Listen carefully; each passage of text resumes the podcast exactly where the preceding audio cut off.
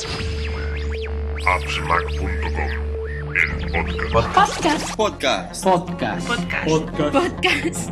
Podcast.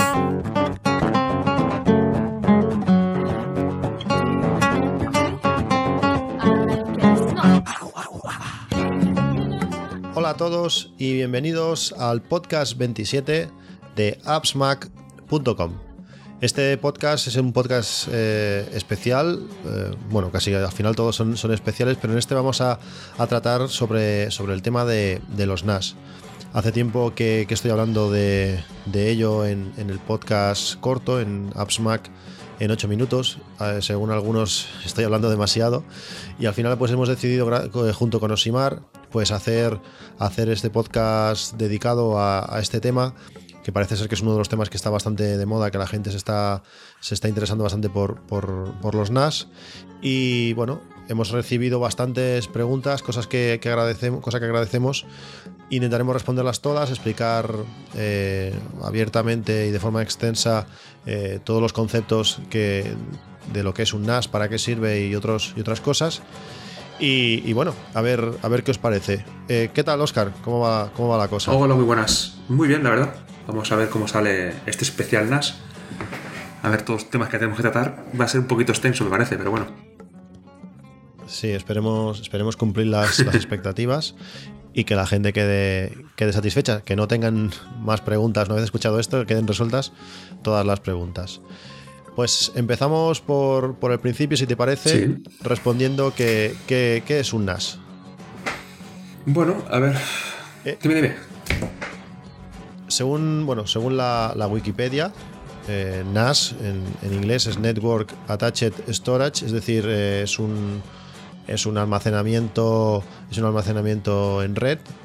Al principio empezó empezaron siendo simple, simples discos duros conectados a, la red, pero ahora se han convertido en, en bastante bastante más. Sí, se ha convertido prácticamente en un centro, un centro multimedia, básicamente. Es un discos duros con- Que al final es al final es lo que nos interesa a todos. Exacto, exacto. Exacto. Es un disco que está permanentemente conectado a internet, está permanentemente funcionando y por lo mismo te vale para descargar que para hacerte de un, de un centro multimedia. Entre muchas cosas más, claro. La gente, una de las preguntas que, que la gente más, más nos hace es eh, ¿qué diferencias hay entre un NAS y un servidor, un ordenador que haga como de servidor, un tipo Mac Mini? Yo tengo, tengo el Mac Mini y tengo, tengo ahora el NAS y, al final, pues como he comentado alguna vez, eh, un Mac Mini pues puede hacer casi todo lo que hace, lo que hace un NAS, yo diría que todo, pero lo, bueno que tiene, que tiene el, el NAS es que tiene un software especialmente pensado y dedicado pues para, para hacer todas estas funciones. Es decir, es todo muchísimo más fácil realizar cualquier, cualquier cualquiera de sus funciones, se activan con un simple clic y es todo mucho, mucho más sencillo. Aparte, tenemos toda la parte de, de hardware que, que los, los NAS están especialmente pensados, excepto los que solo tienen una bahía, eh, pensados para, para hacer write. Entonces, por hardware tienen diferentes huecos para colocar diferentes discos duros y nos facilitan mucho eh, esto, lo que comento, lo, lo del write. Eh, tenemos diferentes marcas, ¿no, Oscar? Mm, ¿De, de, de qué? ¿Diferentes marcas de qué? De, de NAS. Ah, sí, sí, tenemos, tenemos marcas de Synology, tenemos el QNAP, tenemos Omega. Lo que pasa, claro, eh, para hablar de un- diferencias entre uno y otro, deberíamos probar uno de cada, pero yo solo pruebo el Synology. Sí que he visto la, la demo que tiene, te- la demo que tiene QNAP en su web, pero esto y nada. No, no, no se, no se- no se puede apreciar mucho lo que, lo que da uno y lo que da otro. No, y más porque QNAP ha sacado, ha sacado un nuevo firmware para sus NAS y en la, en la web eh, la versión que tiene es la, versión antigua. Creo que han sacado la versión 4.0 y en, y en su web tienen la versión 3.8. Por tanto, podemos, podemos entrar en. Dejaremos el guion, el guion del, del podcast en, en, el, en el blog. Podréis entrar a estos enlaces. Hemos puesto tanto el, el enlace para, para entrar la, la versión de prueba de Synology, que al final es, un, es el panel de control, la administración de un, de un NAS Synology, es decir, podéis entrar allí y ver cómo es el Synology de, verdad. Y también podéis entrar en la, en la de QNAP, aunque digo que os digo que es una versión, una versión antigua. Yo tengo un, un iOmega, que es un simple disco duro cerrado, no, no permite entrar y sacar los discos. En este, este caso es un, es un NAS que tiene dos, dos teras, permite hacer algunas funciones, pero ni punto en comparación con, con el Synology. Supongo que debe haber versiones más modernas, este disco tiene ya un tiempo, pero, pero las, las, las opciones del Synology son, son mucho más extensas y ahora, ahora os explicaremos unas, unas cuantas. Em, como decía, una de las cosas más importantes de- del NAS es la facilidad que, tienen estos dispositivos para realizar writes. Si escuchasteis el podcast corto que hice hablando sobre ellos, pues ya sabréis más o menos lo que es un write. Para los que no, pues un write es un es juntar varios discos de, de una manera específica por, por software o el mismo hardware de- del dispositivo para obtener eh, pues características especiales y ya sea más velocidad o más seguridad dependiendo del, tipo de, de RAID que hagamos. ¿Qué, mm, qué tipos de RAID permite hacer el, el Synology? Pues invite una gran variedad, de verdad. Eh, desde un RAID 0, un RAID 1, un 5 y un 6. Y un par de versiones especiales que tienen ellos propias. Es un Synology Hybrid RAID que tiene dos opciones. Eh, son básicamente un RAID 5 y un RAID 6, pero con unos pequeños, unas pequeñas modificaciones que, que ellos han, han incorporado a ese tipo de RAID. Por, Así para explicarlo de forma rápida, el RAID 0, al final es, el RAID 0 es eh, coger todos los discos que tengamos en el, en el NAS y juntarlos. Con esto se obtiene pues mayor velocidad y, y, bueno, y tener una única unidad muy grande. El problema de este RAID es que si uno de los discos falla, pues todo el, todo el RAID, toda la unidad se, se pierde. Mm. O sea, es, da, más, da más velocidad en teoría, pero al final es, es la forma más, más insegura. Yo esto no lo recomendaría para nada y menos pues un disco que está conectado por LAN, que al final no sé si llegarías a notar la velocidad extra que te puede dar que te pueda dar eh, este tipo de RAID. Después el RAID 1. El RAID 1 sería eh, es lo que se le llama en espejo. Al final el RAID 1 nos permite, pues, si tenemos, por ejemplo, dos discos, copiar, o sea, de forma automática nos copiaría eh, lo, lo del primer disco en el segundo disco. Si fallase el primer disco, pues tendríamos la copia de seguridad en el segundo y el sistema no, no fallaría, podrías continuar trabajando, simplemente sustituirías el primer disco y, y el, y el segundo se duplicaría en el primero. Es decir, una- sería una copia, una copia espejo de- del primer disco. ¿Qué, qué tipo de RAID usas tú en el, Yo, en el yo uso el propio de ellos. Yo uso el- el- la extensión a un disco solo. Que este, este RAID es como una especie de RAID 5 que lo que utiliza eh, es el volumen es toda la capacidad de los discos que tienes montados menos uno. Y ese uno lo que mantiene pues son los encabezados y, y, bueno, las posiciones donde están las cosas. Es el que tiene es el S. Sí, porque Dime, dime. el, Ra- el, RAID, el RAID 5 tiene, tiene un problema que, mm, bueno, por llamarlo así, porque el RAID 5 necesita que todos los discos sean, sean iguales. Si tenemos, por ejemplo, tres discos eh, de 2 teras, pero el cuarto disco es de 500 gigas, la, la capacidad del RAID se ve muy afectada. Mientras que el propio de Synology, el SHR1 que le llama, que se acaba siendo un RAID 5, le importa bastante menos que los discos sean diferentes. Y esto nos da una gran versatilidad a la hora de ir ampliando nuestro RAID, porque podemos empezar por pocos discos y ir ampliando, pues nos da una gran versatilidad para poder aprovechar eh, todos los discos que tengamos por casa. Exacto. Y es, es una opción muy interesante. Exacto. Además, esto, esto- Lo que nos tiene que dar... Sí, di- di- No, Dios, No, que además este tipo de volumen de RAID, o sea, co- como mínimo requiere tener dos discos. O sea, de montar un, un, un- un NAS de Synology empezando con dos discos como mínimo, porque si no luego no te deja hacer un volumen de estos. Tendrías que borrar todo el contenido que tengas en el disco que has montado para hacer un volumen SHR1 de dos discos. Sí, yo cuando, cuando me llegó el NAS y sabes que estuve haciendo, estuve haciendo pruebas, eh, una de las pruebas que hice fue esto, yo le metí un único disco al, al NAS, lo creé la unidad, creé el volumen que le llama, y me lo creó pues un volumen de un disco, perfecto. Pero cuando intenté meterlo al segundo disco, eh, como el tipo de volumen que había creado no era extensible porque él solo tenía un disco, tuve que volver a formatearlo, a formatearlo todo. Es decir, nosotros recomendamos, que yo creo que es la manera que, que si quieres utilizar un RAID tienes que hacerlo, es empezar siempre como mínimo con dos discos. Sí, sí. Si, si queréis utilizar el SHR1 este, lo que sería el RAID 5, pues cuanto más discos mejor, eso siempre. Y el resultado del espacio total será siempre el número de discos menos uno, como bien decías. Y luego está el RAID 6, que sería igual que el RAID 5, pero número de discos menos Menos 2. dos. Claro, si, si tenemos cuatro discos, pues al final tendremos la mitad de espacio.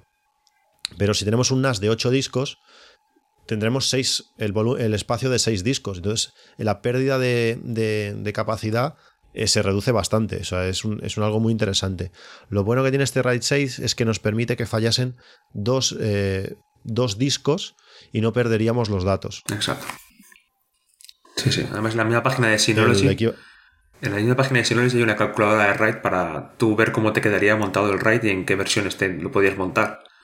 Arrastrando discos de la parte de arriba a la parte del NAS y te va diciendo las capacidades que te quedan, lo listo, lo usable y... Es una gran ayuda, ¿verdad? Sí, es muy, es muy curioso jugar con esto porque puedes ver las diferencias entre, entre un RAID 5 y un SHR1, que en principio sería lo equivalente, y en situaciones idílicas para el RAID 5 son, es la misma, pero cuando empezamos a, a jugatear con él, a meter discos eh, que no son tan iguales, vemos las, las diferencias de verdad. Sí. Y el, el SHR2 es el equivalente al RAID 6 y nos permitiría eso, un, un doble, un doble fallo. Exacto. Aún así, con un NAS de, de más de, de más de dos discos, o sea, tú puedes llegar a crear diferentes volúmenes. No tienes que ocupar los, los cinco discos, o ocho discos o doce discos en un solo volumen. O sea, puedes hacer diferentes volúmenes dentro de esa capacidad. O sea, no, no es, no, no Sí, es un obligatorio volumen tener solo uno. Sí, un volumen sería como unidades independientes. Hay gente que, les, que le gusta más pues, utilizar varios volúmenes. Yo para mí lo mejor es cuantos más discos mejor y hace- hacer un RAID 5 por lo menos. Así eh, conservamos el máximo espacio y, y tenemos eh, la seguridad de que nos podría llegar a fallar un disco sin, sin pérdida de datos. Exacto. Ahora esta- estaba haciendo así un ejemplo mientras, mientras hablaba. Si le metemos, por ejemplo, cuatro discos de, de 2 teras, en SHR tendríamos 6 teras libres, 2 para la protección de datos, y en RAID 5 igual. Pero si le añadiésemos un tercer, un, perdón, un quinto disco de 1 tera, en, en RAID 5 sim- solamente tendríamos 4 teras libres y 4 teras desocupados, mientras que en SHR tendríamos 7 libres y 2 teras para la protección de datos. Es decir, que ganamos muchísimo. Hmm. Es súper conveniente hacer el, el tipo propio de, de Synology. Sí. Eh, también nos preguntan que- qué, manda- qué marcas de discos y qué modelos eh, recomendamos y, si, y a, qué revoluciones. ¿Tú qué, qué discos tienes tú en el NAS? Yo les monté unos Western Digital, pero unos Caviar Black. Eh, la idea del Caviar Black fue básicamente por la, por la garantía que te dan. Caviar Black te dan 5 años de garantía y como son unos discos que están funcionando continuamente, pues es, fue la solución. O sea, en principio empe- con el, con el NAS anterior empecé con los Caviar Green, pero cuando pasé a este NAS le metí Caviar Black directamente. Ahora sé que han sacado unos, unos Red, que son específicos para, para NAS, pero yo esto no lo llego a probar, la verdad. No sé qué rendimiento da ni nada. Yo comenté, comenté en un podcast el problema que tenían los, los Caviar Green, que aparcaban las, los cabezales cada 8 segundos. Y esto se ve que, que es un problema porque están limitadas las veces que pueden aparcar los cabezales estos discos, creo que eran a 300.000. Y podías tener un serio problema por este, por este motivo.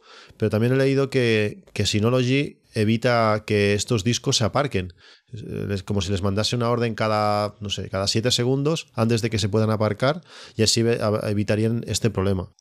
Eh, tengo que decir que eh, el NAS, bueno, Synology los permiten examinar muy bien los discos duros y permite ver eh, la información smart, podemos ver las horas de uso, eh, bueno, un montón de información y entre ellas pues las veces que se han aparcado los cabezales y en el tiempo que, están, que, han estado puestos en, el NAS se han aparcado poquísimo. Es decir, que puede ser que, que esto, que esto sea realmente así. Es, es muy curioso y, bien, y bien por Synology. En cuanto a, a la velocidad, pues no sé qué opinión tienes tú, pero en mi caso yo creo que 5400 revoluciones está bien, menos temperatura y al final la velocidad que ofrecen estos discos, sobre todo si son archivos eh, grandes, yo creo que no, que no la vamos a notar, y menos por red. No sé qué, qué opinas tú sobre esto. No, a ver, la diferencia no se nota. Yo he probado los dos y no se nota. O sea, lo que, lo que sí, los Caviar Green son de 5400, imagino que para mantener un consumo reducido, y los Black son de 7200 revoluciones. Los Red los desconozco porque digo, son, son muy recientes y no, no especificaciones de ellos. Pero por, por velocidad no se nota una gran diferencia. Se nota algo más de ruido, pero tampoco. No es una cosa muy molesta, la verdad. Yo los que tengo son Caviar Green eh, 5400 revoluciones, temperatura genial, están a, a 31 o 32 grados, ruido cero están y más. muy contento. Estos están a más. Sí. están a 50 más o menos. Si realmente sigo teniendo controlado el tema de los apar- de aparcar cabezales, si no sigue, si no bueno, continúan aumentando, seguramente compraré este tipo de discos porque hay bastante diferencia con, con los red. Sí, sí. No lo sé, es algo que tengo que, que tengo que pensar. Ya, ya veremos, a ver cómo reaccionan. Depende cómo evolucionen estos discos, pues si fallan pronto, pues coger los, los red, si no, pues seguiré, seguiré con ellos. Sí, es que, es que además Em, del, del green al red o al black ya se disparan, ¿eh? Ya es. Entre el green y el black puede ser bien el doble. El red más o menos Sí, sí. es un poquito más, no mucho más, pero el del green al black es casi el doble por el mismo disco. Tenemos, tenemos diferentes, diferentes tipos de. Bueno, NAS tiene diferentes modelos eh, de, de NAS. Eh, todos, la diferencia entre ellos, quitando el primero que, que hablaremos, Mm. pues eh, cambia básicamente la, la CPU, el tipo de CPU, en algunos la memoria y algunas conexiones que, que- tienen. Yo tengo, eh, bueno, el más básico que tiene Synology es el USB Station 2, que es un, bueno, llámale NAS, llámale dispositivo, es una pequeña, no sé, como una cajita chiquitita que no tiene, no tiene discos duros, que se le tiene que conectar por USB.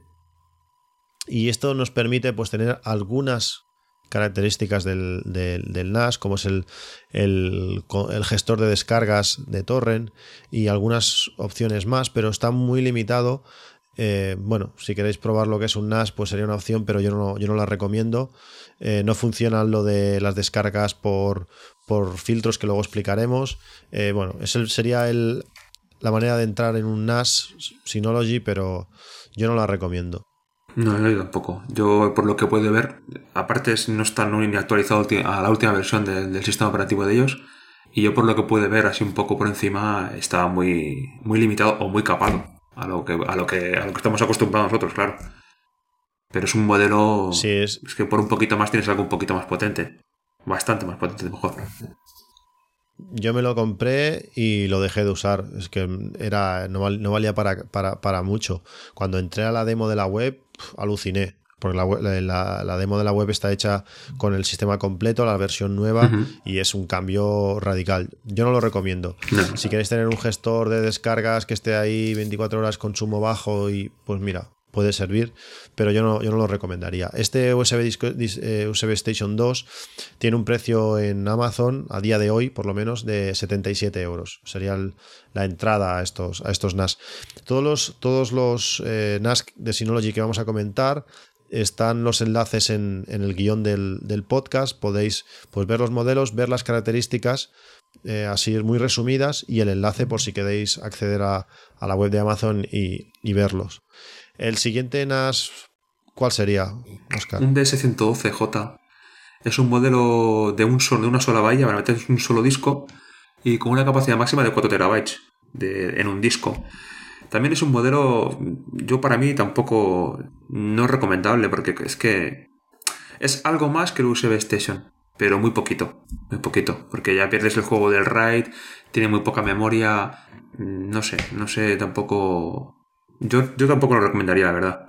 Yo subiría un poquito más para arriba, a un 212J, por ejemplo, que este ya sí, este ya tiene, ya, tiene dos bahías, ya puedes meter dos discos duros, puedes empezar a utilizar los RAIDs, las copias seguras en espejo, y ya es un modelo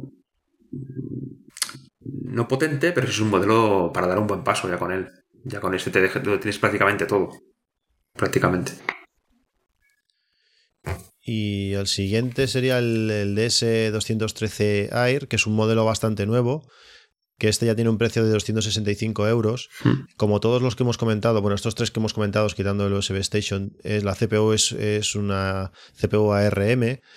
Este es la más potente, casi con 1,6 GHz, 256 de RAM, permite meter dos discos duros y, y la, una de las características nuevas, así novedosas que han sacado es que tiene, que tiene Wi-Fi. En mi caso, yo prefiero que esté por LAN, mucha, es más velocidad, pero bueno, es, es una opción que, que, que está ahí.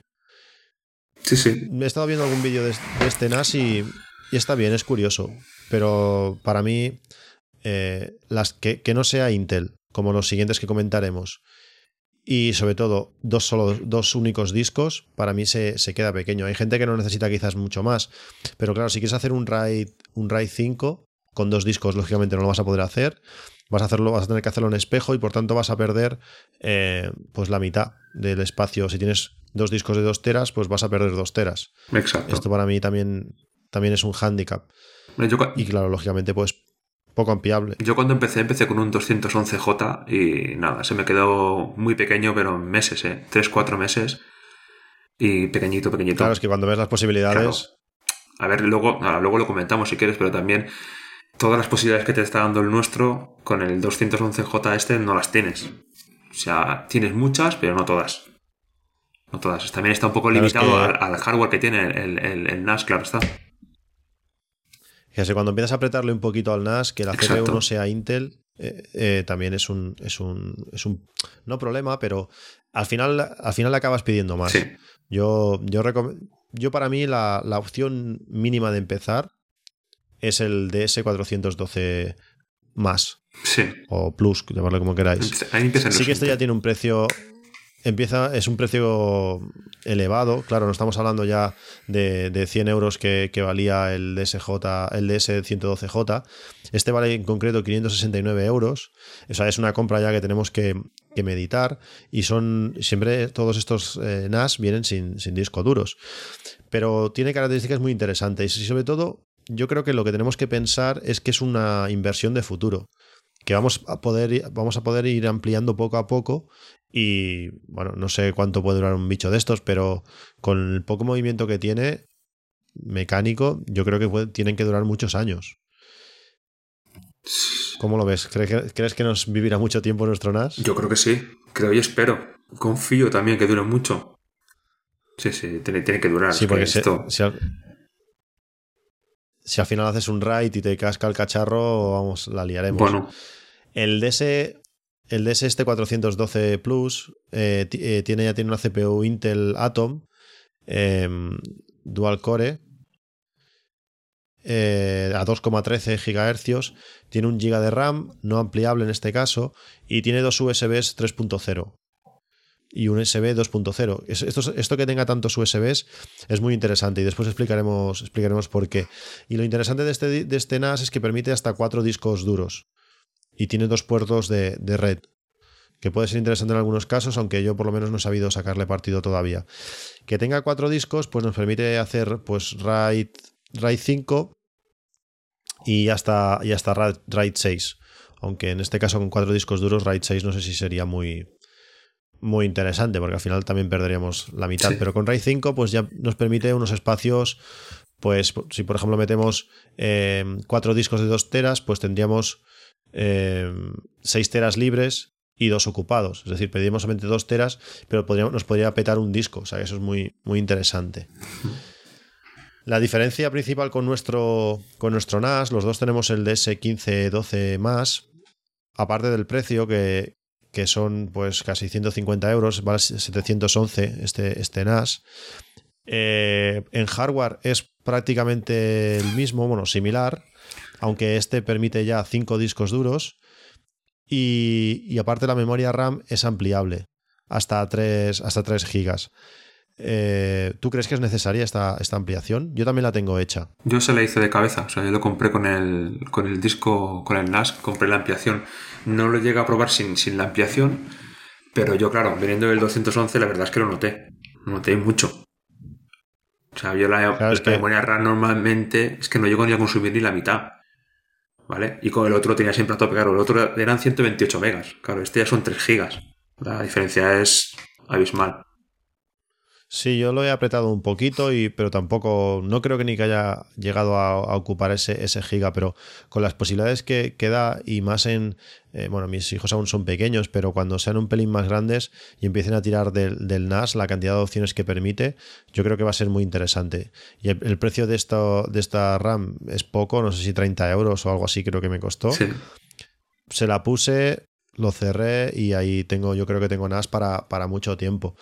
Después el siguiente NAS, eh, que es exactamente igual al, al 1512 Plus, es el DS1812, que este ya tiene un precio de 955 euros. La única diferencia, creo, si, corrígeme si me equivoco, es que este permite hasta 8 discos duros. Sí, es lo, es único. Es exactamente idéntico, pero de 8, de 8 bahías con memoria ampliable, 2,13 GHz Intel. Eh, este para mí, claro, es que estamos hablando ya de 1000 euros. O sea, es una compra, una compra seria.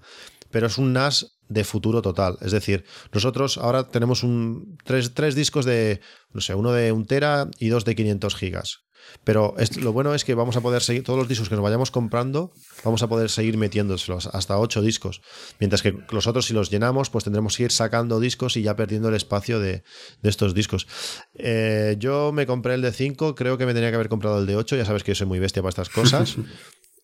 Y, pero bueno, es un, es, un NAS, es un NAS más que interesante. Son 955 euros, hay que pensárselo, pero, pero bueno. Una cosa que no hemos comentado, estos que tienen la opción de, bueno, que en el nombre son, acaban en más, como el 1512 más, el 412 más o el 1812 más. Este más nos indica, si no me equivoco, que podemos meter y sacar discos en caliente, ¿no? Exacto.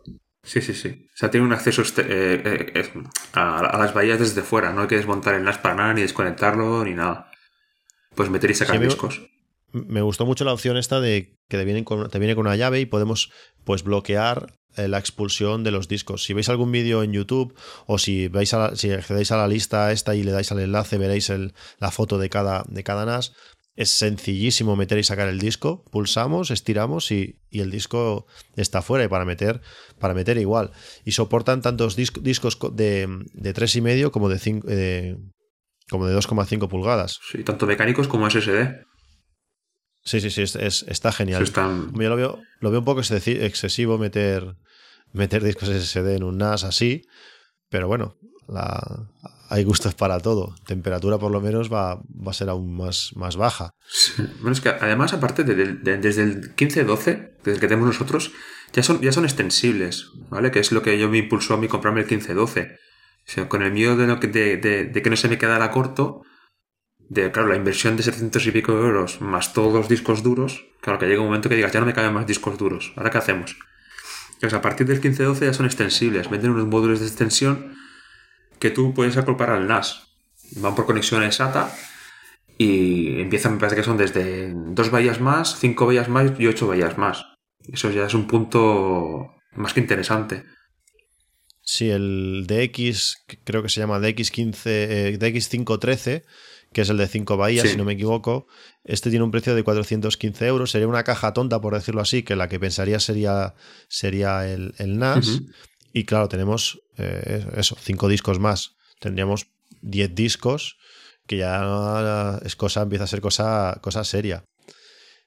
Ya si se nos queda todo esto corto, está el DS2413 Plus, con el bonito precio de 13 de, uy, de 1.330 euros, que este permite hasta 24, hasta 24 discos, perdón, 12 discos. discos sí. 12 discos y luego tendríamos la opción de, de, ampliación también de 12 discos más y podríamos tener 24 discos conectados. Puede parecer mucho, pero conocemos a, a alguno que, que, que, lo tiene y lo tiene lleno. Es, es, es algo, es algo increíble. Eh, bueno, una de las cosas principales de, de los NAS aparte de esta parte física, de este hardware que nos permite hacer RAID de una manera sencilla, de meter y sacar discos, nuestra recomendación, pues coger siempre el, el más grande que podamos. Eh, vamos a aprovechar discos, porque imaginaos que cojáis el de dos bahías, eh, tenéis dos discos de un tera, cuando necesitéis más espacio, ¿cómo lo haces? Si compras uno de, de 3 teras, vas a perder un tera porque vas a tener que sacar un disco. Sí. Mientras que si tienes más bahías, pues sí me puedes ir llenando más. Pasa un poco como, bueno, sería lo mismo que la RAM. Mientras tengas bahías libres, vas metiendo y, y vas sumando. Mientras que si no, pues tendrás que, que perder. Pues a lo que... Di, di, Oscar. No, eh, te iba a decir, o sea, hay una opción interesante, lo que pasa, tú seguramente no has llegado a probarla, ¿vale? Que le llaman la migración. O sea, eh, yo de los, del 211J, para aprovechar los discos que tenía, los puedes migrar al siguiente modelo. ¿Vale? O sea, puedes coger, desmontar esos discos, montarlos en el modelo nuevo que te acabas de comprar y empezar a funcionar sin ningún problema. O sea, no pierdes esa información. El único que hace es meter el sistema operativo de ese, de ese modelo, regenerarlo todo y tener el volumen como estaba. O sea, no es decir, Interesante. Sí, no, y además funciona muy bien. Yo lo probé y funciona muy bien. Claro, yo metí esos dos discos, recuperé con el, la migra- el asistente de migración que tiene, y luego empecé a llenar discos, y luego quité esos dos y metí los, los dos nuevos. O sea, no, no tuve que pegarme la- el trabajo de, de volver a, a copiar toda, todo el contenido que tenía en el disco, en el NAS. Aparte, como decía, la parte de la, de la- la parte hardware, tenemos la parte de software. Si no me equivoco, el, estos NAS están basados en, en Linux, ¿no, Oscar? Sí, sí, sí, es un sistema Unix, es un sistema libre. Eh, y utilizan, bueno, el sistema operativo que utilizan es, el- ellos le llaman Disk Station y están, van por la versión 4.2. A mí me ha sorprendido de- en, el- en este escaso mes que hace que tengo, que tengo el NAS Synology, el, el cómo se mueven, cómo actualizan, cómo van sacando versiones. No es algo que está ahí muerto, que tienes la caja y como la compras se queda, sino que se están moviendo, que van actualizando, que van mejorando cada versión, que en cada versión tienes nuevas características. Es algo súper interesante. Em, Tú que has, eh, que, has, que has vivido más tiempo con el NAS, ¿cómo has visto la evolución de- del sistema operativo de estos, de estos bichos? Increíble. O sea, el mío empezó con la 3.1 y de la 3.1 eh, fue creciendo la 2, la 3.3 y apareció la 4 y ya con la 4 la, le dio una vida al NAS, o sea, increíble. Añadieron funcionalidades que, todo el mundo esperaba, como su propia nube y, el, servicio de grabación de DDT, que luego hablaremos, y va creciendo. O sea, va sacando versiones y va creciendo. Va perfectamente.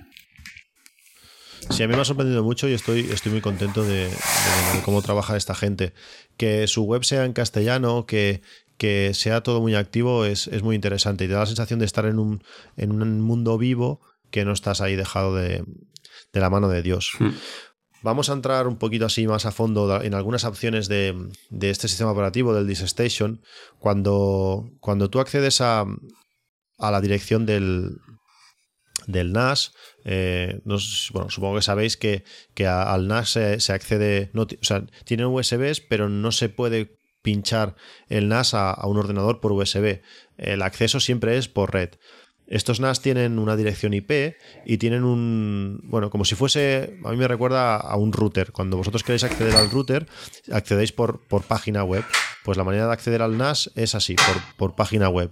Entonces tenéis un- una parte de administración, ponéis la IP del router en un puerto concreto, que en este caso creo que es el 5000, y, y accedes toda la parte de administración del NAS. Algunas opciones, comentamos algunas opciones de, de este panel de control, Oscar. Sí, tanto. Sí, sí. Empezamos por donde tú, por donde tú quieras.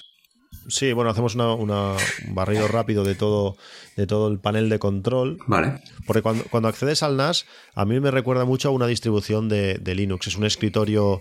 eh, es que parece, parece un. como si hubieras ah, entrado en un, en un- hubieras instalado una versión de Linux en tu ordenador.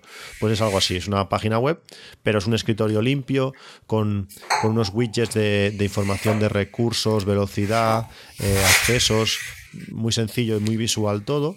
Y una de las opciones que tenemos, pues es este, este panel, panel de control. ¿Qué cosas podemos hacer en el panel de control? Pues desde el panel de control es donde administramos todo el funcionamiento del NAS.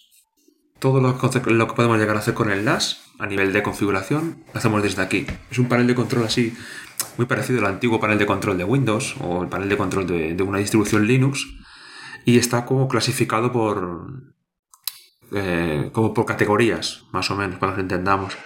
Desde la compartición de archivos o carpetas hasta la creación de usuarios, todos los servicios que tenemos de red, cortafuegos, configurar enrutadores, eh, configurar de, de, de- de- de DNS para acceder desde fuera, la configuración del sistema y luego las configuraciones que tienes por las aplicaciones.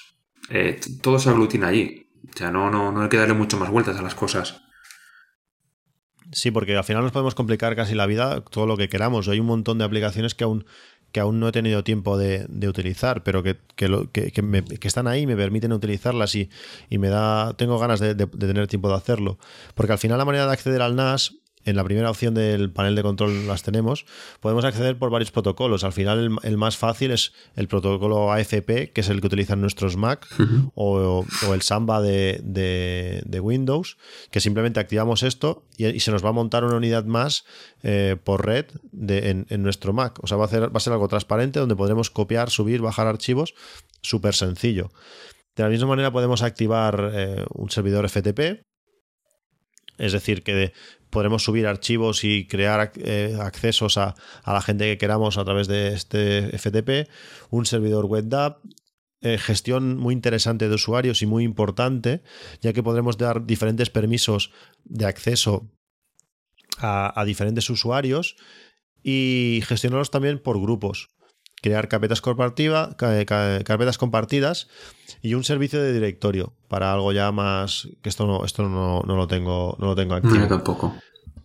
Yo tampoco. Luego la parte de usuario hay una parte muy importante que tú a cada usuario le puedes asignar una cuota de disco duro.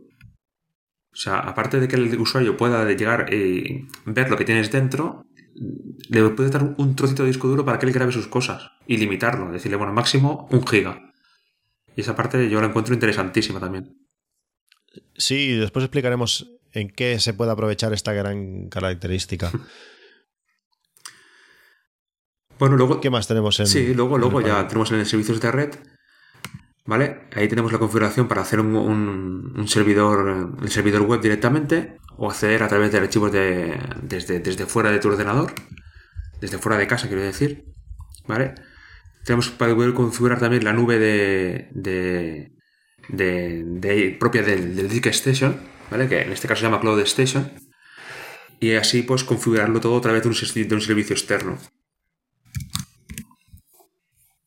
También tenemos, tenemos la opción de configurar. Hay, tiene la posibilidad de configurar directamente en el enrutador. Si tienes la suerte de que, de que, el, de que el NAS o el asistente este reconoce qué router tienes, a través de, esa- de este asistente de aquí, él abre todos los puertos que necesita. Desde, desde la administración desde fuera hasta el FTP, todos los puertos. No tienes que preocuparte en nada. Él ya sabe qué puerto tienes que abrir siempre y cuando detente el router. Si no, eh, no, tiene, ese asistente no tiene ningún tipo de funcionalidad. Tiene un cortafuegos también, que yo no uso. Tiene una opción muy interesante, que es un bloqueo automático, que yo recomiendo activar. Porque en esta opción, si hay un intento de intrusión al, al dispositivo, tú puedes limitarle las veces que, que- que permites ese intento de intrusión. Por ejemplo, dices, a la quinta vez, bloqueame esa IP para toda la vida. Y esa persona o ese intento ya no, ya no entra, ya le, ya, ya le da una dirección inválida. Tienes un terminal. Yo, Sí, yo, yo me, me activé lo de lo de poder acceder de forma externa al NAS. Y con el, con el servicio de Synology propio, a ver, con, la, con las ganas de que intentasen entrar en mi NAS a ver si me bloqueaban a alguien, pero aún no. Aún nadie ha intentado acceder a mi NAS, aún no me ha bloqueado a nadie, no, no tengo nadie en la lista, en la lista de bloqueo. Funciona, funciona, ya te lo digo yo, ¿eh? sí, sí, sí. Porque yo le di acceso a una persona que se equivocó cinco veces en la contraseña y lo bloqueó. Lo bloqueó, tuve que desbloquearlo yo. Y funciona, Ah, funciona, sí, sí. También tenemos un terminal para acceder a través de SSH. Lo he usado muy poquito, porque no necesitas ningún tipo de configuración especial, ningún tipo de comando para, para hacerlo lo normal en, el NAS. Y la parte más para mí más importante es el Quick Connect. El Quick Connect es un servicio que te ofrece Synology a través de su servicio propio o a través de un servicio de DIN DNS o DNS, donde tú eh, solo con un número de, de- un identificador de Quick Connect, no hace falta que tengas todo el- la IP larga que tengas para, para acceder al NAS, solo un número, con ese número te da acceso al NAS. ¿Vale? Tú pones ese número en vez de la, de la dirección IP o la dirección del- de, tu servidor y te lo quedas con tu, con, tu, con tu usuario y tu contraseña. Y ahí en esa opción puedes elegir a qué servicios quieres que puedas acceder con ese tipo de conexión. O sea, es una parte realmente interesante también de, de- de- de configurar y de activar. Es que tiene tantas opciones el NAS que esto, esto no había ni entrado. No, pues esto... no, lo tengo, esto- no- no lo tengo ni activo. Eso es- lo, voy a hacer, lo voy a hacer enseguida. Es que eso, eh, tú no tienes activo lo de la nube de ellos, ¿no? El Cloud Station. Sí, tampoco he tenido tiempo. Es un sustituto de, de Dropbox, Exacto. pero de forma, de forma local. Es, me parece súper interesante.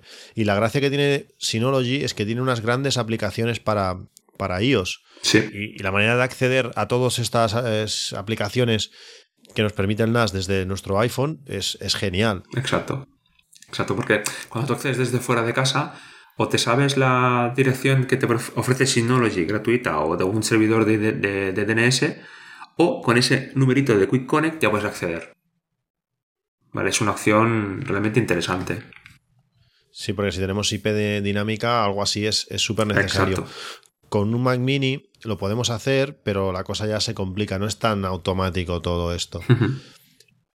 Eh, luego, bueno, en, en las opciones de sistema, pues nos permite, pues, tanto modificar las opciones de hora y, y otras cosas, pero a mí me, me- me sorprendió mucho las opciones de, de notificación. Cualquier cosa que le pase al sistema, eh, si la copia de seguridad se ha realizado bien, si hay accesos no adecuados, eh, bueno, cualquier cosa que le pase al sistema, eh, nos puede notificar. Y lo puede hacer pues, de, diferentes maneras, por correo electrónico, por SMS, aunque no lo he probado por SMS, pero a mí me sorprendió mucho la opción de servicio push. Eh, pues nos, nos llegan mensajes push a nuestro iPhone, como si fuese cualquier otra aplicación. Yo me levanto, tengo, tengo configurada que la copia de seguridad la haga los jueves por la noche, pues cuando me levanto el viernes me llega un mensajito push diciendo la copia de seguridad se ha realizado con éxito. O no, o ha fallado. Y me sorprendió mucho que esto, que esto lo hiciera. Podemos elegir qué tipos de notificaciones queremos. O sea, es, es, es muy, muy configurable. Sí. Tenemos, también podemos configurar eh, el hardware en sí, cómo actuará el hardware en sí, si queremos que, que el cacharro, que el NAS se reinicie, si hay un apagón de luz que arranque solo, si si queremos que el NAS eh, esté más fresco o más caliente, lo que implicará más ruido o menos, lo que le llama modo fresco o modo silencioso. Si queremos que pite cuando pase ciertas cosas. Eh, en mi caso, el otro día le puse un, un SAI, pues permite yo en mi caso es un, es un SAI de estos, se llama, se llama Salicru o algo así, que es de color rojo, pues se conecta por USB sencillamente, no, no pone que sea compatible con nada, pero lo es. Y entonces depende de la capacidad que tenga el, el SAI, le podemos decir que se apague si, si se está quedando sin batería, cosa que nos protege bastante. Es, tiene un montón de opciones y, y muy, muy curiosas, que puedan entrar los discos en hibernación o no. Y, y bueno, gestión de, de dispositivos. ¿Tú qué, qué le tienes? ¿Qué dispositivos le puedes le, les tienes conectado tú al, al NAS por Mm, USB? Yo ahora mismo nada. O sea, ahora mismo lo único que tengo puesto es el, el- el pincho de TDT. Pero claro, eh, en, la- en el, anterior sí que tenía puesto un disco duro externo donde me hacía el, el backup del, del contenido del NAS. Pero claro, ahora un disco donde pueda replicarme 5 cinco, cinco discos de 2 teras no tengo yo. Entonces ahí cuando tienes un disco duro conectado por USB, te aparece en esta parte de hardware. Y desde ahí puedes des- desmontarlo, eh, formatearlo, ver cómo está. Desde ahí lo puedes controlar, desde la parte de hardware. Eh, perdón, de la parte de este dispositivos.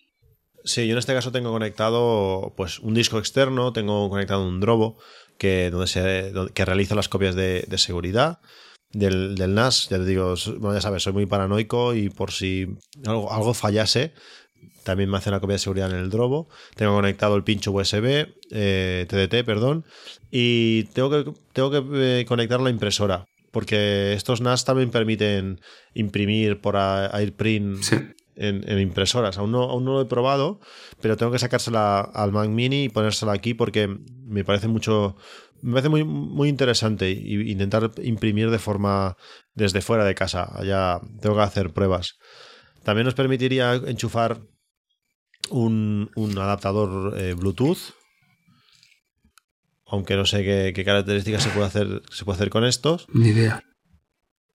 Y luego tenemos todas las opciones de, de copia de seguridad en, en red, eh, y mucha información con logs. Me gusta porque hace, hace logs de, de cualquier cosa. Podemos saber exactamente qué archivos se han copiado. Eh, bueno, la información que da eso es, es impresionante. Y luego una de las aplicaciones que, que creo que más usas y que es súper interesante es la que él llama File Station. Sí. Que, sería, pues bueno, explícalo tú, sería como un Finder, ¿no? Del NAS. Sí, pero aparte, dentro del panel de control hay una opción, yo no sé si tú la has llegado a usar, que son los privilegios de la aplicación. En esa configuración tú puedes decirle de todos los usuarios que tienes tú configurados en tu NAS, a qué aplicación pueden hacer y a qué aplicación no pueden acceder. O sea, tú configuras el acceso de esa persona, de ese usuario. Los... Sí, eso lo, lo, tengo hecho, lo tengo hecho. Es muy. Me encanta ese control que puedes tener de todo el NAS. Decirle qué puede leer, qué puede utilizar, qué. Exacto. Es, es, es genial. Uy. Sobre todo si, Dime, dime. si, utiliza, si utilizas. Eh, yo, por ejemplo, tengo un usuario sin ningún tipo de privilegio que simplemente lo, lo, que le permito es acceder a una carpeta del NAS y me sirve pues desde cualquier sitio, desde el trabajo, desde donde sea, poderme conectar a mi NAS y subir archivos. Uh -huh. Claro, no quiero ni que pueda reproducir música ni hacer nada, simplemente acceder a esa carpeta y, y, y hacer eso. Pues claro, aquí puedes definir qué aplicaciones sí, qué aplicaciones no. Eh, está genial en ese sentido. También desde aquí, desde el, desde el portal de aplicaciones, puedes definir un puerto para acceder a cada aplicación de las que tienes instaladas. O sea, no sé si lo has, lo has llegado a mirar esto. O sea, tú puedes hacer la Fire Station directamente desde, desde el panel de, de desde el, el, escritorio del NAS o a través de un puerto de conexión. Sí, además le puedes asignar también un, un, un alias. Exacto. El alias. Sí, sí. Si accedes a la IP barra audio, por ejemplo, uh -huh. pues entrarías en el, en el Audio Station, que es el apartado de, de música. No, es, es, es, que puedes configurar muchas Uf, cosas. Muchísimas. Puedes, puedes programar tareas. Sí. A mí me encanta. Yo tengo cuatro o cinco tareas activas. Tengo que, que cada. Creo que es cada lunes me mira la información, o sea, me comprueba los, los discos duros. Lo, una vez al mes me comprueba, porque tiene dos tipos de pruebas, la rápida y la completa pues una vez al mes me hace la completa de discos duros. Los, eh, los jueves, como digo, hace copias de seguridad. Eh, o sea, te permite programar un montón de opciones y te va informando de todo lo que hace. Es algo, sí. es algo genial. Todo programado está, está muy bien. Sí, sí. Eh, sí, y como, referente al File Station que tú comentabas antes, es una especie de administrador de archivos o explorador de Windows o Finder en Mac en este caso donde tú pues eh, internamente puedes gestionar dónde, dónde guardar las cosas o almacenar las cosas, crearte tus carpetas y, y, tener un poco de control de dónde están ubicados los archivos. Tampoco no es una cosa que realmente me preocupe, ¿vale? Porque si por ejemplo las descargas van a una carpeta que, que tú le pongas, o la carpeta de descargas o la carpeta como tú quieras llamarle, pero claro, si luego tú quieres mmm, esas descargas eh, organizarlas de alguna forma, las películas las películas, la música es la música, pues ya lo haces tú manualmente desde aquí. Sí, lo bueno, a mí lo que me gusta es que te permite pues, eh, crear archivos comprimidos, eh, eh, descomprimir, mover. Te permite bastantes opciones y está, está bastante bien. Conectarte a carpetas remotas. eh, no sé, es, muy, es, un, es un esto muy completo. Y como estás trabajando directamente en el NAS, aunque tú accedas desde la otra punta del mundo, cuando tú quieres mover un archivo de un tera eh, de un, perdón, de un giga de una carpeta a otra, no tiene que venir a, al ordenador que tú estás y, y, moverse a la otra, sino es, está haciendo un movimiento interno. Exacto. Es algo súper rápido, está bien, es una aplicación pues de las, de las importantes. Uh -huh. eh, seguimos con algunas de las, de las eh, opciones del NAS. Tenemos varias maneras de, de acceder al NAS podemos acceder eh, acceso local, es, decir, estando en la misma red del NAS. Eh, bueno, es acceso por web. Simplemente ponemos la IP del NAS, el, puerto, el 5000, y accederemos a, a, todas las opciones. Pero si accedemos de forma remota, es decir, desde cualquier otro ordenador, el acceso es exactamente el mismo. ¿Qué ventajas tiene esto con, con por ejemplo, acceder a un Mac Mini de forma remota? Pues todas. No sé si has, bueno, sí que has probado de conectar a tu Mac Mini de forma remota, pero claro, tú tienes una super conexión a internet, te subes muy rápido. Pero yo cuando accedo eh, desde cualquier otro sitio, desde casa de mis padres, por ejemplo, el acceso al, al Mac Mini es pésimo, porque tú estás subiendo toda la imagen de la pantalla a ese ordenador. Claro, subir una imagen tan grande es súper complicado. Mientras que cuando tú accedes a un NAS, como accedes por web, lo que estás enviando es casi una página web y es casi como si estuvieses delante, bueno, casi como si estuvieses en la misma red. A mí esto, esto me encanta. No, realmente va muy bien. El acceso remoto es un gran punto a su favor. Y luego el acceso en, en movilidad desde el iPhone. Por ejemplo, pues el iPhone tiene, eh, Synology tiene una aplicación que se llama eh, DS File, por ejemplo, uh -huh. que es para acceder al File Station, tiene el DS Download, que es para acceder a la parte de descargas, tiene, es decir, tiene una, tiene una aplicación específica para cada, eh, para cada aplicación importante del NAS. Y Entonces, cuando tú abres esa aplicación en el iPhone, vas directamente a ese apartado y el acceso es súper rápido. Me encanta la aplicación de, de, de ese download que accede a las descargas. Yo me levanto, me despierto por la mañana, le doy a esa aplicación y veo pues cómo, cómo han ido las descargas de, de la noche, qué ha bajado, qué no. Es súper rápido. Yo cuando quería ver algo así en el, en el Mac Mini, pues era un coñazo. Sí que había manera de que, de que poder acceder por uTorrent a su web interna, pero con sus passwords, sus un desastre. Y ya cuando ya estaba, por, estaba fuera de casa, que no estaba en la red local, ya era lo peor. En esto, en esto es una de las grandes ventajas de, del, NAS. Sí, además, a- alrededor de ese tipo de aplicaciones hay un montón de, de, programadores de, terceros de. A ver cómo explico. De otros programadores que están haciendo aplicaciones para ellos. O sea, con el tema de las descargas, yo no utilizo el DS Download, yo utilizo el Sino DS, que es que además te permite administrar eh, RSS, filtros, o sea, todo lo que no tiene la, la aplicación de ellos. Básicamente, también tiene una, una opción como una especie de explorador que te permite mover archivos, desde, descomprimirlos, comprimirlos. Pues voy a tomar nota porque esta no, no la utilizo yo. Hay dos, yo conozco dos, el Sino DS y el Sino Load. Hay dos, yo me quedo con el Sino DS. ¿eh? Sino ese. Sino vale. DS, sí, sí. Vale, veo. Sí, una tiene, vale 3.59 y la otra 2.69. Ujú. Vale, no me bajé las versiones gratuitas, esta no. Esta no, no la conocía, pero bueno, ahora. Ahora pasaremos por, por caja. Em, ¿Qué más? Eh, una de las cosas interesantes y que en el podcast grande, en el, en el podcast corto he hablado, es el tema, el tema puertos. Eh, bueno, os explico así un poquito rápido la diferencia. El, el tema está cuando, claro, si queremos acceder en nuestra red local al NAS, pues no hay ningún problema. El NAS podemos tenerlo abierto totalmente, eh, acceder a cualquier servicio y vamos a poder acceder bien.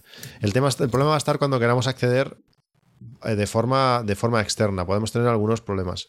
Yo, yo opté por, por una solución que es al router abrirle todos los puertos al NAS y entonces sea el NAS el que, el que administre las conexiones. Eh, esto tiene la ventaja de que si te funciona en local, te funciona externamente, porque es el, el- NAS el que bloquea, pero tiene el problema de, de- de la seguridad. Puedes tener más, más problemas de seguridad. Yo pensando estos días cómo explicarlo así de una forma sencilla, sería como imaginaros en, vuestra casa que el router fuese la puerta de entrada a vuestra casa, pues podréis hacerlo de, dos maneras. Una, pues cerrar la puerta de casa afuera, como hace todo el mundo, y dejar entrar a quien queremos o no, y todas las puertas de las habitaciones pues abiertas. Otra opción sería abrir la puerta del- de, de casa y que cada puerta de cada habitación estuviera con llave. Al final eh, todo estaría más o menos seguro, pero ya podrías tener accesos no deseados a, a tu red local. Al final, ¿tú cómo lo tienes hecho? Yo tengo abiertos solo los puertos que, que utilizo. Yo prefería hacerlo, o sea, todo cerrado y solo los que necesito. Yo, yo hice la, la otra opción porque al final era la, la más fácil para arrancar, Mm, claro. porque como, hay un montón de puertos y al final no sabes cuál, cuál usas para cuál, porque alguna vez que hemos querido probar alguna cosa, hemos tenido algún problema de, de- de acceso. Mm, De puertos, sí. Claro, porque al final siempre te dejas alguno, como hay tantas aplicaciones, cada uno utiliza un, puerto distinto. Yo al final opté por la segunda, pero cuando tenga tiempo y, y ganas, sobre todo tiempo, pues eh, iré cerrando puertos y bueno, y me quedaré exactamente en el en los necesarios. Cada vez vas aprendiendo, pero es, es está, es, bastante, es bastante sencillo. Eh, ya que estamos hablando de, de aplicaciones y hemos, ya hemos comentado alguna, vamos a comentar eh, qué aplicaciones, que al final es lo que, lo que hace, lo que nos hace decantarnos por un, por un NAS, tiene, tiene estos NAS Synologies. Una de las opciones más claras y más interesantes son las copias de seguridad. Tenemos diferentes formas ¿no? de hacer copias de seguridad o trabajar con ellas en el NAS. Sí, sí, sí. Tenemos un programita. mm, Sigue siendo el Synology, pero no viene instalado por defecto en el NAS. que se llama Time Backup, que es una especie de Time Machine. Además, hasta, hasta el interfaz es muy parecido, con el, así en el, el plan de espacio que sale como ventanitas para adelante y para atrás, y puedes recuperar solo los archivos que te interese. Y luego tenemos eh, la opción de la copia de seguridad de toda la vida. O sea, enchufar un disco duro y decirle que haga una copia de seguridad de eso. Tanto una opción como otra son incrementales. O sea, no, no, no, es, no, es, que cada vez que tú enchufas el disco duro o cada vez que detecta hace una copia entera. Sí que el primero tardará todo lo que tenga que tardar, pero luego ya son incrementales. Sí, a mí me gusta mucho esto de la copia de seguridad a un disco externo por USB, porque es eso, tú la programas tal día, tal hora, y, y él va haciendo. Cuando llega esa fecha que tú le has dicho, o le dices cada semana, pues él cada semana comprueba a ver qué diferencias hay y, y copia solamente las diferencias. Eso está muy bien. Y luego lo bueno que también que tiene, si tenemos un Mac, es que es totalmente compatible con, con Time Con Machine. Time Machine. Entonces Time Machine lo detectará y podrá hacer copias de seguridad, pues utilizando su, su sistema. Y lo bueno que tiene también es que combinado con los permisos, podemos crearle, pues decirle que, bueno, crear un usuario para Time Machine y decirle que, que solamente ocupe 500 gigas. Cuando llega a ese espacio, pues Time Machine verá que el disco está lleno y así no nos ocupará todo el NAS. No hace falta ni crear un volumen distinto ni nada. Porque si creamos un volumen distinto, ese espacio quedará reservado siempre. Mientras que si le asignamos nosotros un espacio, mientras no esté ocupado, el espacio será, estará libre y sabremos que no, no- no ocupará más espacio del que le, del que le hemos definido. Eso es, es muy, muy interesante. Aparte tenemos la, la copia de seguridad intrínseca del RAID, que si falla un disco, tendremos mm, protegidos los demás. Tendremos un tiempo para cambiar ese disco y, bueno, y que se regenere todo, que eso es siempre súper interesante. Que al final a mí es lo que me da más miedo, que falle un disco físico. No esperemos que no. Y si pasa, que sea recuperable todo. Bueno, sabemos que pasará. Está claro. Tarde o temprano. eh, los, los discos cascan y tenemos que estar, ser conscientes de ello y bueno, y al final arriesgar. Como digo, es como un seguro. Podemos poner, podemos ponerlo a terceros o a todo riesgo con franquicia o sin, pero eh, sabemos que el disco es, eh, fallará sí o sí. Al final es lo que queremos arriesgar. Después, otra de las opciones más interesantes que la mayoría de gente eh, se acaba comprando un NAS por ello es las opciones de reproducción de reproducción de, de vídeo. El programa que utiliza, aunque sé que tú no eres no eres súper aficionado como yo a, a este en concreto, es- se llama Video Station y es un programa eh, que gestiona todo, todos los archivos de vídeo que tenemos en, en nuestro NAS, ya sean series o, o películas, y simplemente diciéndole, pues mira, esta carpeta son películas y esta carpeta son series, simplemente con este hecho, él se encarga de taguearlo todo, organizarlo todo, buscar carátulas, buscar actores, buscar eh, eh, argumentos, eh, a mí me dejó sorprendido. No, me pensaba, no pensaba que un, que un que pudiera hacer algo así. O sea, algo simplemente definiendo qué carpetas es de cada cosa, él te lo organiza todo. Eh, y aparte, desde la- creo que es de, la- de las de la última o penúltima versión, ya que el otro día hubo una actualización menor del sistema, es compatible con, con AirPlay. Hice un screencast hace, hace unas semanas demostrando que desde, desde el NAS podemos realizar AirPlay a un Apple TV. Por tanto, eh, no nos hace falta nada más. Si tenemos un Apple TV, lanzamos una película y la podremos ver directamente sin hacer jailbreak ni nada, la podremos ver en la televisión. ¿Has probado esta, esta opción de, Sí, NAS? sí, sí, lo probé contigo aquella vez que estuvimos haciendo las pruebas de, de reproducir por AirPlay. Pero Video Station yo lo utilizo para hacer las grabaciones del TDT. Sí que lo tengo todo tagueado, lo, tengo, lo tiene todo localizado y todo clasificado. Pero yo utilizo Plex. O sea, yo básicamente soy, un forofo de Plex e intento que todo se conecte a Plex. Es el, es el servidor que utilizo por, en, toda la casa, en, todos los cacharros que tengo. Por eso no le da, no le da mucha funcionalidad a Video Station. Eh, el NAS permite instalar paquetes, eh, aplicaciones. Luego también hay comuni- una, una comunidad externa que ofrece paquetes extras con más programas, más características. Plex creo que viene ya con el mismo sistema, ¿no? Sí. Aunque no está instalado. Sí, sí, no, no viene instalado, pero viene dentro de- de- del repositorio que tienen ellos por defecto. O sea, no, no viene ni Time Backup, ni Video Station, ni Plex. Hay unas cuantas aplicaciones que no vienen, pero tú entras en el centro de aplicaciones y puedes instalarlas. A mí Plex me, gusta mucho, visualmente es, precioso. El control de. Porque lo que le falla a Video Station para mí es el control de películas y series visualizadas. No, no te lo marca si las. si tú ves una serie, es como si fuese un marcapáginas de un libro que te va avanzando y te va diciendo dónde estás, pero lo que has hecho ya no, no te lo dice. Eso es lo que le falla. Pero luego Plex no me gusta, en, de momento eh, usa demasiada, demasiada CPU. Y en algunas películas, pues eh, Video Station usa mu- mucho menos, eh, ap- aprieta mucho menos el sistema. Lo que puede hacer que películas de 1080p en Plex se, se bloquee un poco. Sí, sí, no va, no va, no va fino de todo 1080p. Cuando utilizamos estos servicios de, de vídeo, es, aquí sí que es importante pues el, el NAS que tengamos. Si es Intel, sobre todo Plex. Creo que no, Plex no funciona, ¿no? El servidor de Plex si no es Intel. Se puede llegar a instalar, pero funciona fatal. O sea, los ARM eh, también, también, fue una de las bazas por la cuando me cambié buscar un, un- un procesador Intel. Porque yo probé el Plex en el, en el anterior, que era ARM, y no. No, no, no, no, era factible bajo ningún concepto. Tampoco cuando yo tenía el, pequeño, el 211, tampoco existía Video Station. ¿Vale? No había otra opción a instalarle. El Video Station vino con la, con la versión 4.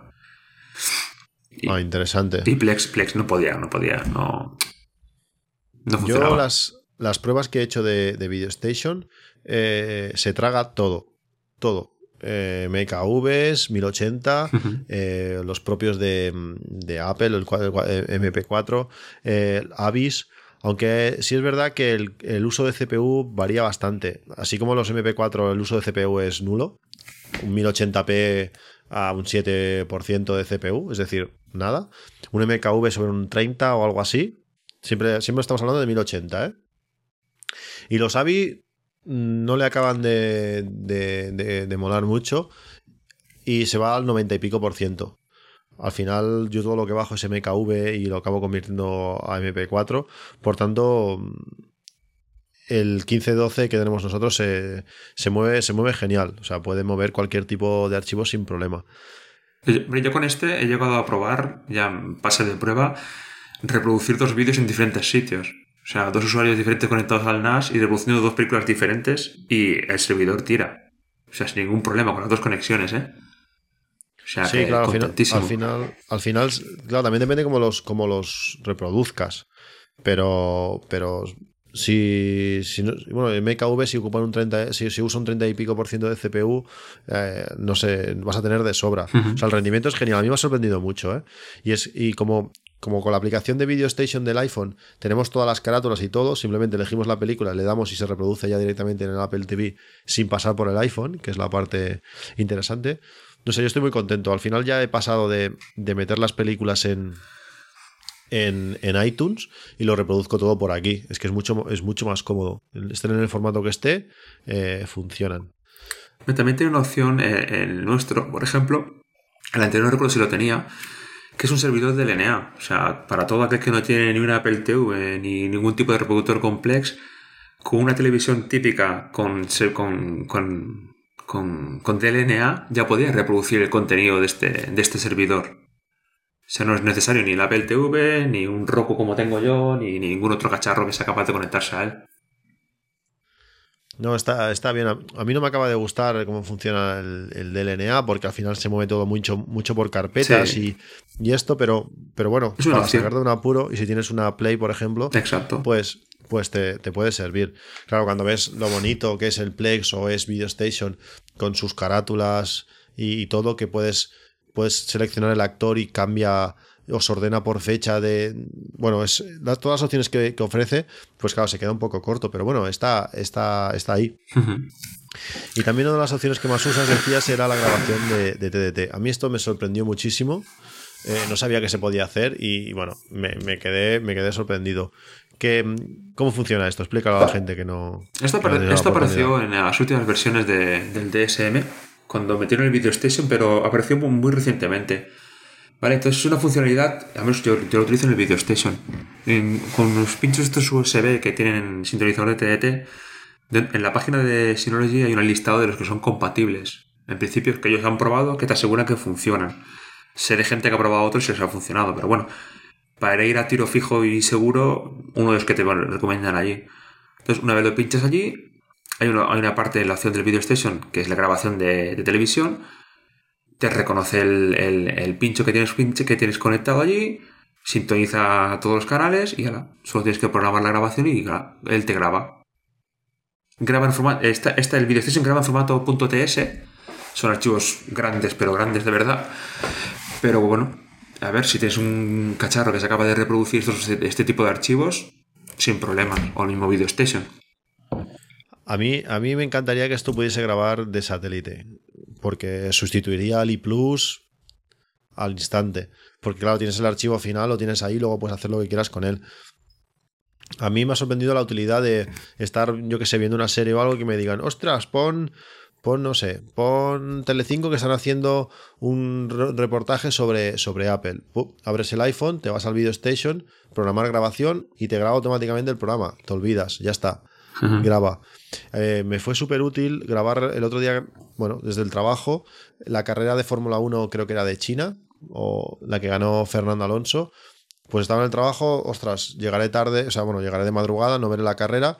Pues nada, simplemente me metí a mi NAS de forma remota, le, di- le programé la grabación de, la Fórmula 1 y cuando me desperté, desde el Video Station ya me aparecía como en grabaciones y estuve viendo en la cama pues toda la carrera o me salté algunos trozos por la mitad, pero toda la carrera en el iPhone, al- sorprendente, una calidad increíble. Es decir, La, la facilidad de, de grabar cualquier cosa desde cualquier sitio y verla desde cualquier sitio, claro, si me estamos limitados con la capacidad de subida, ¿no? Pero si estamos en red local, es genial, es que es, que es genial. No me imaginé que se pudiera hacer al- algo así de forma tan sencilla, porque podemos ver eh, los programas de cada canal, es decir, seleccionamos el canal y podemos ver pues qué programas harán, seleccionamos directamente el canal y nos graba ese, ese programa con sus metadatos y todo. Es, es impresionante. No, sí, funciona muy bien, funciona perfecto. Tiene algún fallito lo de la guía, pero súper perdonable de momento, claro. Y solo tienes que Sí, ir perfilándolo.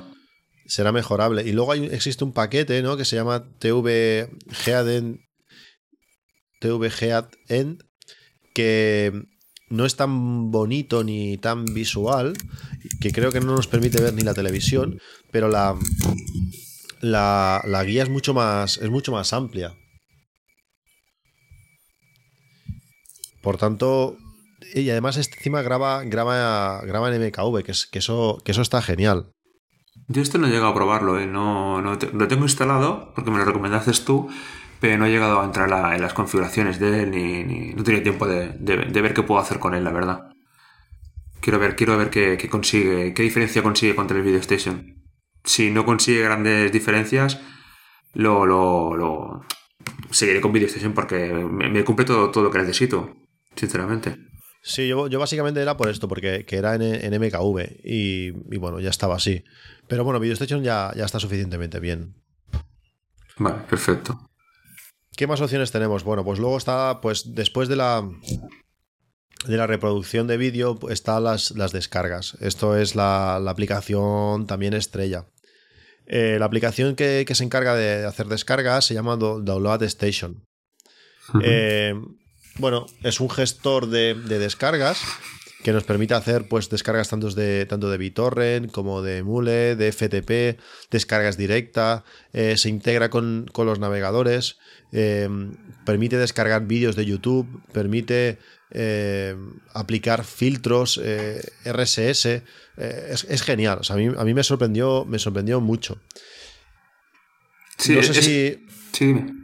No, dime, Oscar, dime. Es, es una versión de Transmission, ¿eh? Es un Transmission 2.42 creo que es, pero enmascarado con la, con la, con la interface de ellos. O sea, es, es- en todos los trackers privados se lo reconoce como un Transmission 2.4. O sea, no hay ningún problema para con, el, con, el, con la típica regla del ratio, de compartir ratio, los entiende perfectamente. Sí, yo lo llevo usando uno, bueno, ya desde que lo cogí y, va, va genial. A mí lo que más me, me- me gusta, aparte de, de estas aplicaciones desde el iPhone que puedes ver cómo, en qué estado están las descargas y todo esto, Lo que más me gusta son eh, la gestión de RSS que, hace. Alguien se, no recuerdo el nombre, lo, lo, escuché en algún sitio, alguien realizó un pequeño programilla que, que, se puede instalar. Bueno, no sería programilla, sería. Es una configuración específica para nuestros NAS que permite descargar de, de la web eh, NewPCT. Es una web de torrents que, que, está muy bien porque es muy rápida publicando, publicando cosas. Y el NAS es compatible con, con esto y nos permite eh, suscribirnos al RSS de esta web en concreto y mediante filtros filtrar qué cosas queremos, queremos bajar. Yo, por ejemplo, tengo puesto pues, un filtro que se llama, no sé, el mentalista, por decir algo, y cada vez que esta web publica algo del mentalista, me lo descarga.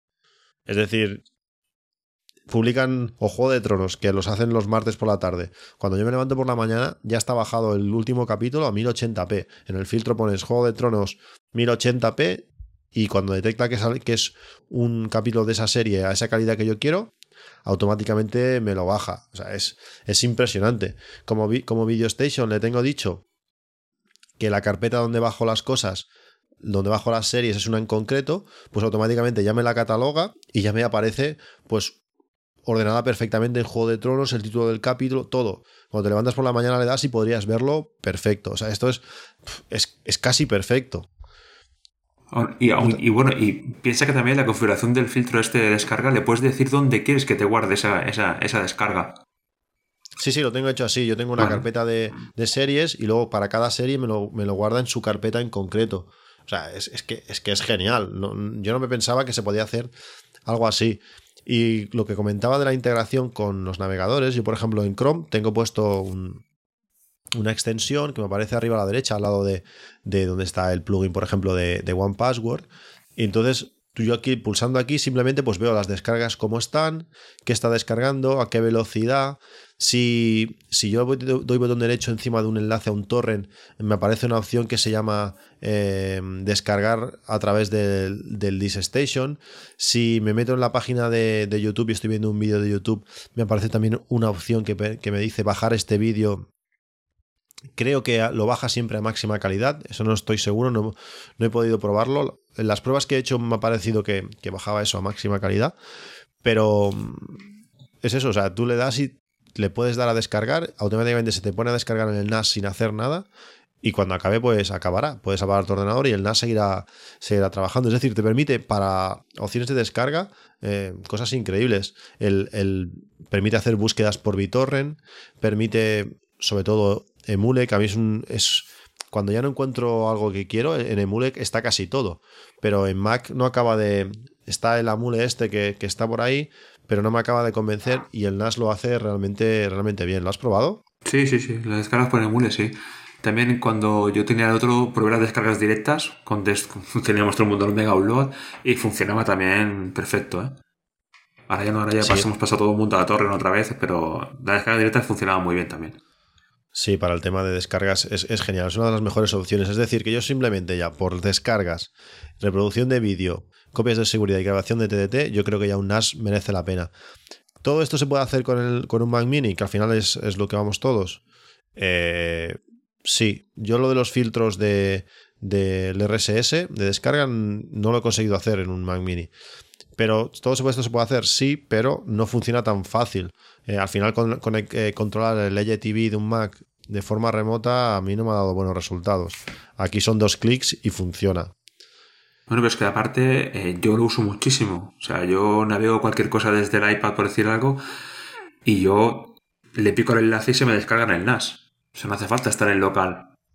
Con aplicaciones como la que te decía de SinoDS, o puedes entrar directamente en la página que tú dices para descargarte, o utilizar un, un filtro RSS que tengas, y le picas ahí y él te, lo baja a descargar al, a tu NAS. O sea, no, no, no, no, no, no forzosamente tienes que estar delante de él. Sí, me pasó, me pasó el otro día que estaba en el trabajo y me recomendaron, ostras, el otro día vi no sé qué película y me gustó mucho. Ah, ostras, pues te abres la aplicación, buscas, pum, mira, descargar. Ahora ya está descargando. Cuando Exacto. llegas a casa, descargada con sus carátulas, todo perfecto. Es que es, para descargas es, es genial. Luego, eh, otro tema es el, el, tema de las fotos. PhotoStation, se llama la aplicación. PhotoStation es ¿Cómo, ¿Cómo lo describirías tú? Porque a este no le he metido mucha caña a PhotoStation, no he tenido tiempo, la verdad. No, yo sí que lo he usado. Yo lo he usado y lo he usado bastante. Y además lo he usado de una forma que realmente me ha valido la pena. O sea, he volcado el carrete del iPhone directamente. O sea, tiene una aplicación que se llama DS Photo y tú desde el iPhone le puedes decir lo mismo que haces la opción que tiene Dropbox ahora que te sube las, las, fotos que tú haces directamente a Dropbox, él te las sube directamente a PhotoStation y te crea tus carpetitas y te lo crea todo muy bien. Te lo deja, te lo deja muy cuco, la verdad. Sí, es que al final te estás montando una, nube, una nube propia impresionante, es que es, exacto. es genial. Exacto, exacto. Y además ahí, bueno, te las clasifica, te salen miniaturas. Ese PhotoStation eh, funciona a través del servidor del NA si tuvieras una televisión o algún cacharro que se conecte a ello y te aparecen todas las fotos bien montadas con sus miniaturas. O sea, yo lo he usado y me gusta. También, he leído que la, la versión que ha salido nueva esto hoy o ayer eh, permite, bueno, mejora el tema de AirPlay, es decir, puedes utilizar, es casi como el fotos propio del, iPhone, pues lo puedes hacer AirPlay a la televisión, la integración de todo el sistema con, con, el Apple TV es, es genial. Aparte que puedes dar acceso a unos sí y a otros no. exacto. La gestión de usuarios. Por tanto, puedes hacer lo típico que haces fotos de la a la familia y, ostras, ya me las pasarás. Pues en cuanto llegas a casa, las metes en el Photo Station, das acceso a la familia y ya está. Y puedes separar que no vean ellos las fotos de cuando te has ido de fiesta a emborracharte con los amigos y que los amigos no puedan ver las fotos de, tu hija pequeña mientras la bañas, yo qué sé. O sea, es, genial. Esta gestión, eh, hacerla con, con un Mac Mini, a mí realmente no se me ocurre cómo hacerlo. Y menos con esta, en esta, con esta capa visual que tiene PhotoStation. No queda muy bonito, la verdad. El tema del AirPlay empezaron, cuando empezaron a hacer, a adaptar el tema del AirPlay en el NAS, empezaron con la aplicación de audio, con Audio Station. Que yo no me lo creía. O sea, una aplicación de audio propia de ellos que, emitiera el sonido a través de Audio Station, de, AirPlay, mejor dicho, y funcionaba pero perfectamente. Luego han ido aplicándolo a todo, al Photo Station, al, Video Station, y ahora prácticamente todo lo que tiene eh, es capaz de conectar para AirPlay. Yo creo que todo, vamos. AudioStation, como comentas, que es la aplicación de, música, eh, hace lo mismo que, hace con, los vídeos, pero con la música. Exacto. Tienes una, una interfaz bastante bonita y, bueno, se, le dices en qué carpeta, en qué directorio está la música y él pues te la cataloga, te la, te la ordena, te la... Es, importante que esté tagueada bien, como, como, como, todo, pero te coja hasta las carátulas y todo. Esta es la aplicación que más he utilizado porque eh, en el trabajo, por ejemplo, tenemos tenemos capado un poco el acceso a Spotify, por ejemplo, y a veces, pues cuando no hay música adecuada, pues simplemente, eh, simplemente poniendo la dirección de mi, de mi NAS, podemos eh, escuchar música allí. Está genial y aunque tengas una conexión mala, eh, la música sube y suena muy bien. Y también en el, en el iPhone, al final estás teniendo tu propio Spotify eh, en cualquier sitio. O sea, y suena realmente bien y suena realmente rápido. Es, genial. ¿Tú lo usas a menudo, el, el Audio Station? Sí, sí que lo uso, sí. Sí, porque la música, por ejemplo, que no tengo ya. O sea, yo, estoy suscrito al iTunes Match, pero la música que no tengo yo metida en mi biblioteca de iTunes, que la tengo pendiente de escuchar y ver si me gusta o no me gusta, la tengo en Audio Station. Y muchas veces, si no, si no eh, escucho Spotify, escucho Audio Station. Muchas, muchas veces. Eh, el servicio del streaming que hace el propio NAS va muy bien. O sea, va muy bien. Sí, a mí me ha sorprendido. Es, va, muy bien, como decimos. Y, luego estaba el tema de, iTunes Server. Es una, de las preguntas que también habéis preguntado bastante. Eh, tiene un servidor de iTunes Server pero funciona como, como la opción de compartir eh, librería de, iTunes. No funciona la opción de compartir en, casa, que es la que utiliza el Apple TV para, para reproducir la música en, la tele.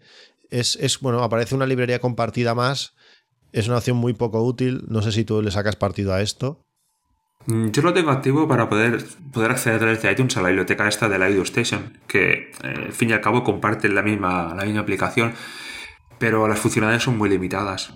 No es. Sí que tú en Audio Station. Sí que, sí que tengo en Audio Station mis listas de reproducción y mis carátulas y todo, todo lo que tú puedes tener en la música.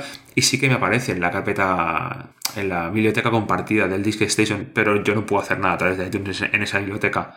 Funciona como tú dices, como, como antiguamente funcionaba el, el- el biblioteca compartidas. Sí, es, es, es poco es poco útil eh, para mí en ese sentido. Lo que es eso, lo bueno que tiene el Audio Station es que coge mucha información de, la, de, las, de los archivos. Te coge la carátula, te coge la letra, te, te coge los, lo- el artista, te coge el álbum. En ese sentido está bien, pero el iTunes Server en sí no, no, no aporta, no aporta mucho más. Eh, sobre la gente también nos ha preguntado bastante sobre las librerías de, de, de iPhoto y de, y de iTunes. Y ¿has probado de mover las librerías a toda la librería al NAS? Mm, No, al NAS no. Yo probé mover las librerías a un disco duro externo y yo no lo recomiendo. O sea, las librerías son para estar en local, en tu disco duro, y es que la única forma que debe funcionar bien. Si no, a mí me daba problemas de que a veces no encontraba la librería de foto, o no encontraba cierta canción, me daba muchos, muchísimos problemas. Desde que la volví a meter en el, disco duro local del, Mac Mini, que está en este caso, se acabaron los problemas. Y ahí se ha quedado todo. Yo en este sentido he hecho bastantes, bastantes pruebas. Mis recomendaciones son, son varias. Eh, la primera es la, la librería, tenerla siempre, lo que es el archivo eh, XML, me parece que es. El, el archivo de, de la información de dónde están los datos tiene que estar siempre en local. Si tienes un MacBook y un Mac Mini, siempre en esos ordenadores. El problema está que, claro, lógicamente en cada ordenador va a ser, va a ser diferente. Pero al final, si no queremos tener problemas de que eh, Final Cut no nos detecte la, música, de que al abrir eh, iTunes no nos genere una librería nueva, eso siempre en local. Y mi recomendación es que los archivos físicos eh, estén en el NAS. Eso sí, así sí que lo, lo tengo hecho yo.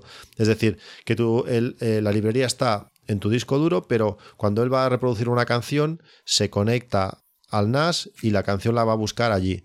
Aparte que iTunes, si tú mueves, eh, no sé, creas ot- otro NAS o otro disco y lo mueves todo, cuando tú le indicas dónde está, él no encuentra una canción en concreto, te dice, esta canción no está, ¿quieres buscarla? Sí. Y cuando la encuentra, te dice, ¿quieres utilizar esta ruta para encontrar todas las demás? Cuando le dices que sí, te regenera toda la librería y es una manera muy fácil de mover archivos.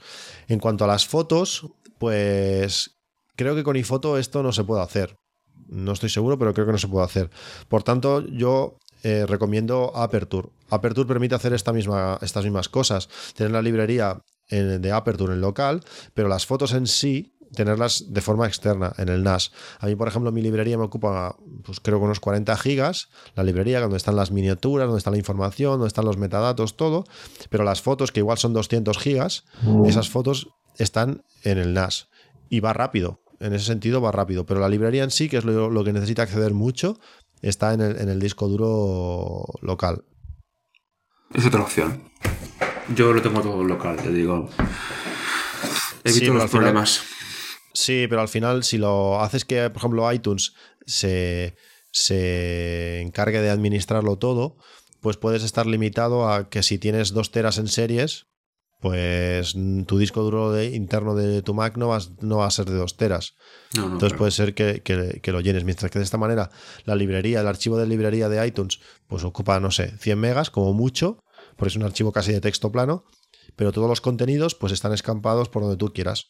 Eh, y puedes tener los discos duros tan grandes como quieras o un NAS que puede crecer tanto como, como quieras. ¿Qué más tenemos? Pues. A ver, el tema de la nube de, Synology. El tema este de la nube de Synology viene a ser unas, mm, muy parecido al Dropbox que todos conocemos, pero en Tunas. Con aplicaciones para él. O sea, tienes aplicaciones móviles tanto para iPhone como para iPad para controlar eh, esa nube que tienes ahí. Por ahora la desventaja está que no tiene un API. O sea, las aplicaciones no pueden acceder a él. ¿Vale? Te queda como una especie de disco duro para tu uso, para poner tú los archivos que tú quieras y tenerlos allí y a disposición tuya, pero le falta ese puntito de que las aplicaciones se puedan o sepan guardar allí directamente. Le falta esa API de programación. Luego, en, en- en estos paquetes que tú tienes, estos repositorios de la comunidad, hay un paquete que se llama Sinobox, que es un paquete beta. Lo que pasa es que está, está muy verde. Yo lo estoy probando esta tarde. Y es esta opción, este paquete lo que te hace es tu Dropbox eh, se descargue en tu NAS. ¿Vale? Tener acceso a tu Dropbox desde el NAS. Pero como te digo, o sea, no, no, no te puedes loguear con tu cuenta de usuario, tienes que loguearte a través de, una cuenta de desarrollador y está todo demasiado verde, todo, todo muy en el aire. De momento con la opción de Cloud Station, eh, como te decía, le falta esa API. Si tuviera esa API, sería el, sería el, el- o sea, abandonaría Dropbox seguramente. Seguro, seguro, vamos. Bueno, Dropbox tiene esa cosa de que como los servidores al final no son tuyos, Exacto. puede- puedes acceder a, a una velocidad mayor que si está en mi propio NAS. Yo siempre estoy lo- hablando de lo mismo, de la limitación de subida que tengo.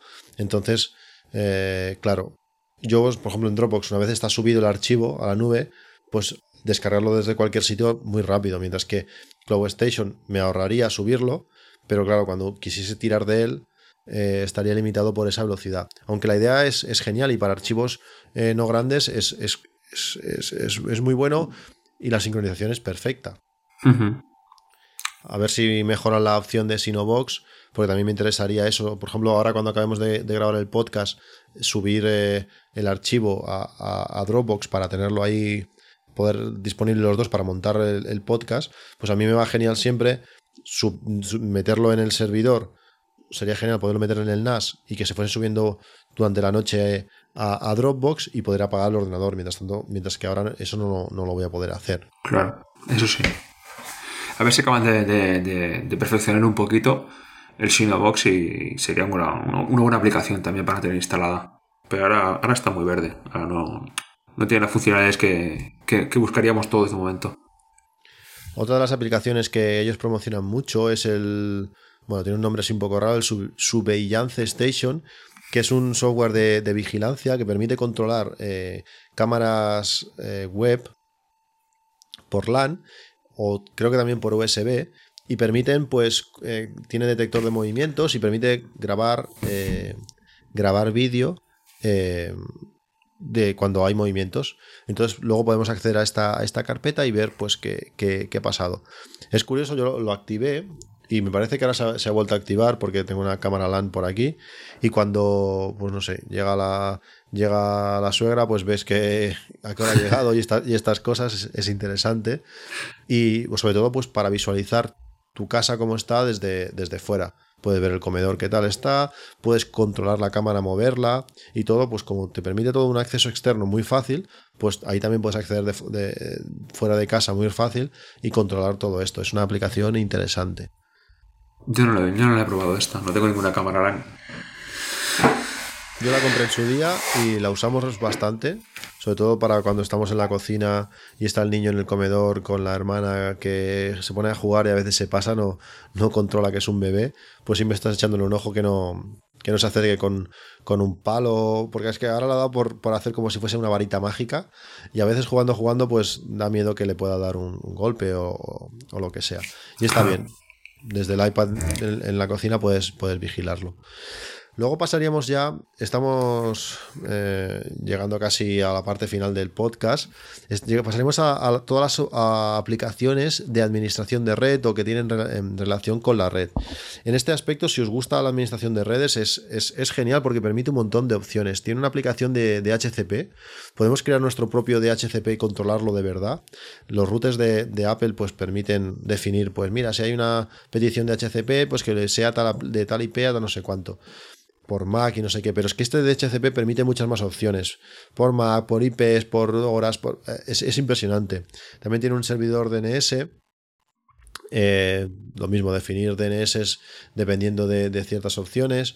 Un directory server. Podemos crear eh, nuestro mail, correo de mail propio. ¿Qué te parecería tener tu propio mail administrado por tu NAS? Me encantaría. Sinceramente, lo que pasa es que yo, todas estas opciones de aquí no he tenido tiempo de, de con ellas. Sí que estoy probando el DHCP, pero no, no, no, no, no, no he podido acabar de probarlo. No he tenido tiempo. El mail server sí que me hace gracia, pero ya digo, me falta tiempo. Sí, a mí, a mí lo del mail server me da, me da miedo lo de siempre, ¿no? Que, que el NAS no esté 100% disponible, ya sea por el mismo o por mi conexión a internet, y que pueda perder correos. Pero podrías montarte, pues eso, un servidor de correo, podrías crearte tu dirección de correo personalizada y, y bueno, tener tu correo tuyo, no depender de, de nadie más. Simplemente con tu dominio, pues sería el nombre que tú quieras, arroba domi- tu dominio.com. Sería genial y aparte también tienen lo que le llaman Mail, Mail Station, que es una interfaz web para ver tu correo, pues también por, por web. No hace falta ni que lleves el iPhone encima ni nada, ¿sabes? En este caso es, es genial. También tiene la opción de crear una, una red privada virtual, una VPN. Tiene un VPN server. Que un, un- Bueno, nos hicieron una pregunta de si podíamos hablar de esto. Realmente, yo no, no sé tú, pero yo no he tenido la oportunidad de, de probarlo.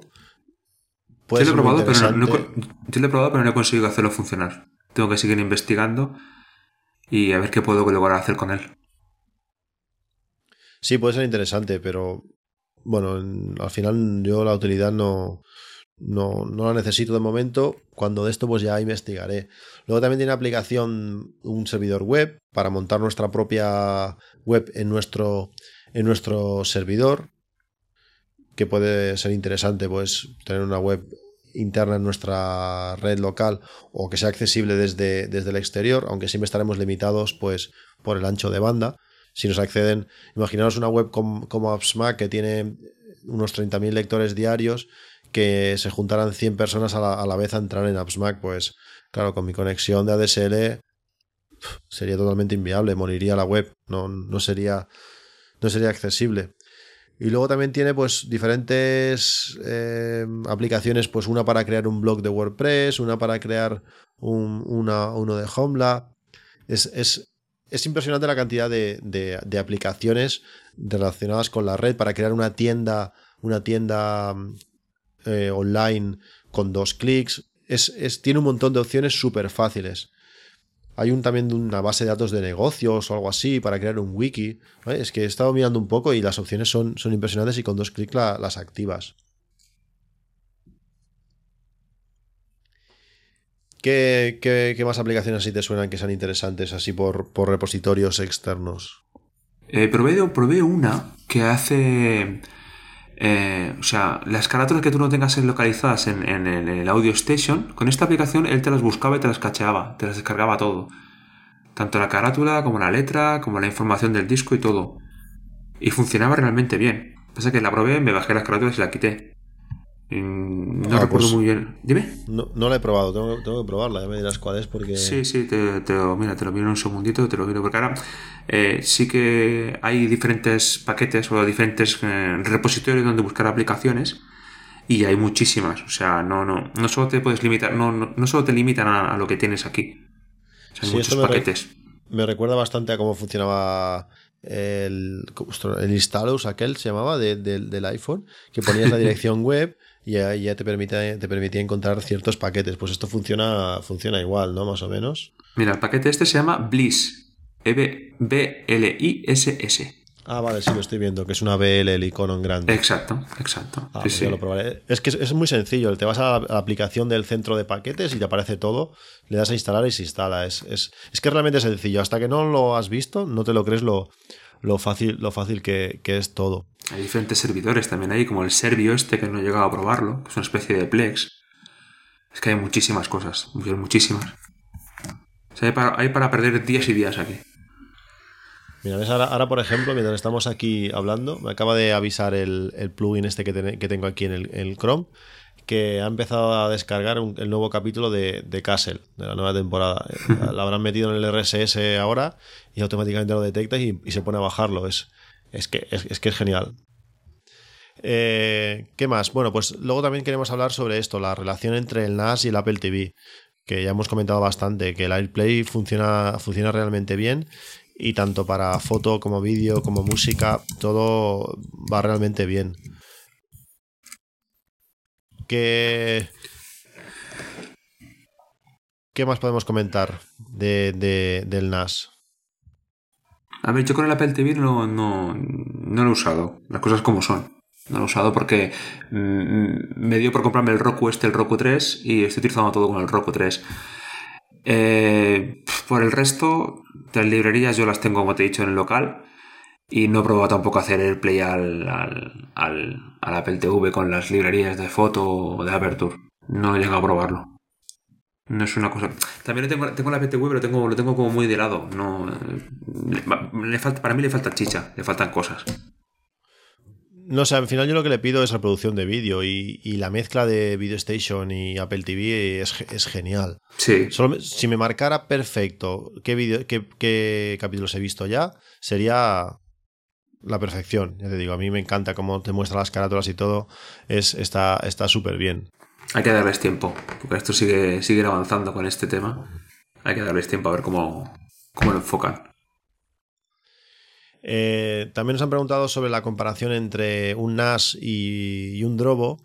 Al final, yo tengo, tengo dos Drobos y para mí el Drobo ahora mismo lo dejaría de, de recomendar, ya que un NAS tiene lo mismo que hace un Drobo y permite 100.000 cosas más. En cuanto a copias de seguridad, pues es muy similar. El Drobo quizás una vez está todo en marcha, eh, pues da más información del espacio libre y, bueno, cómo están los discos de forma visual por los cuatro LEDs de colores que tiene, pero sacando eso, ya si estás fuera de casa no puedes ver qué tal está, no puedes eh, copiar archivos eh, de forma remota. O sea, yo recomendaría un, NAS eh, de todas, todas. O sea, es una opción que para mí ya no...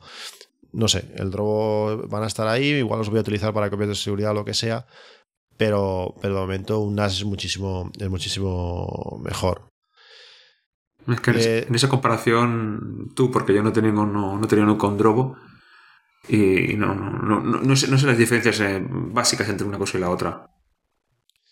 A mí, aparte, el problema, uno de los problemas que, tiene el, Drobo, uno de ellos que es por conexión por USB o, o Fireware, es el problema de, cuando un disco duro está conectado por USB siempre al- a, un Mac, eh, si algún día se va la luz y se, se, des- se desconecta sin expulsar, el riesgo de que se pierdan datos es altísimo. Me ha pasado un montón de veces, bueno, un montón de veces. Igual en todos estos años me ha pasado cuatro veces y en el momento que, que queda mal expulsado lo pierdes todo. ¿eh? Con el Drobo me ha pasado dos veces y es un drama, ¿eh? porque yo tengo estas paranoias de hacer tantas copias de seguridad, pero si no, voy a estar dando cabezazos contra la esquinita esta del macro de aluminio que tiene que doler que no veas. Es, es, es, es un drama. Mientras que con el NAS, al ser por LAN, este problema no lo tienes. O sea, no, no hay un enlace tan, tan bestia entre el ordenador y, y, y él. Madre mía, es que es que perder, por ejemplo, si tú, tienes los cinco discos ocupados ya del NAS, Eh, sí, están los cinco discos metidos, aunque tengo un tengo espacio libre. pues anda que perder toda esa capacidad de golpe, madre mía. Sí, sí, eso, eso es un problema.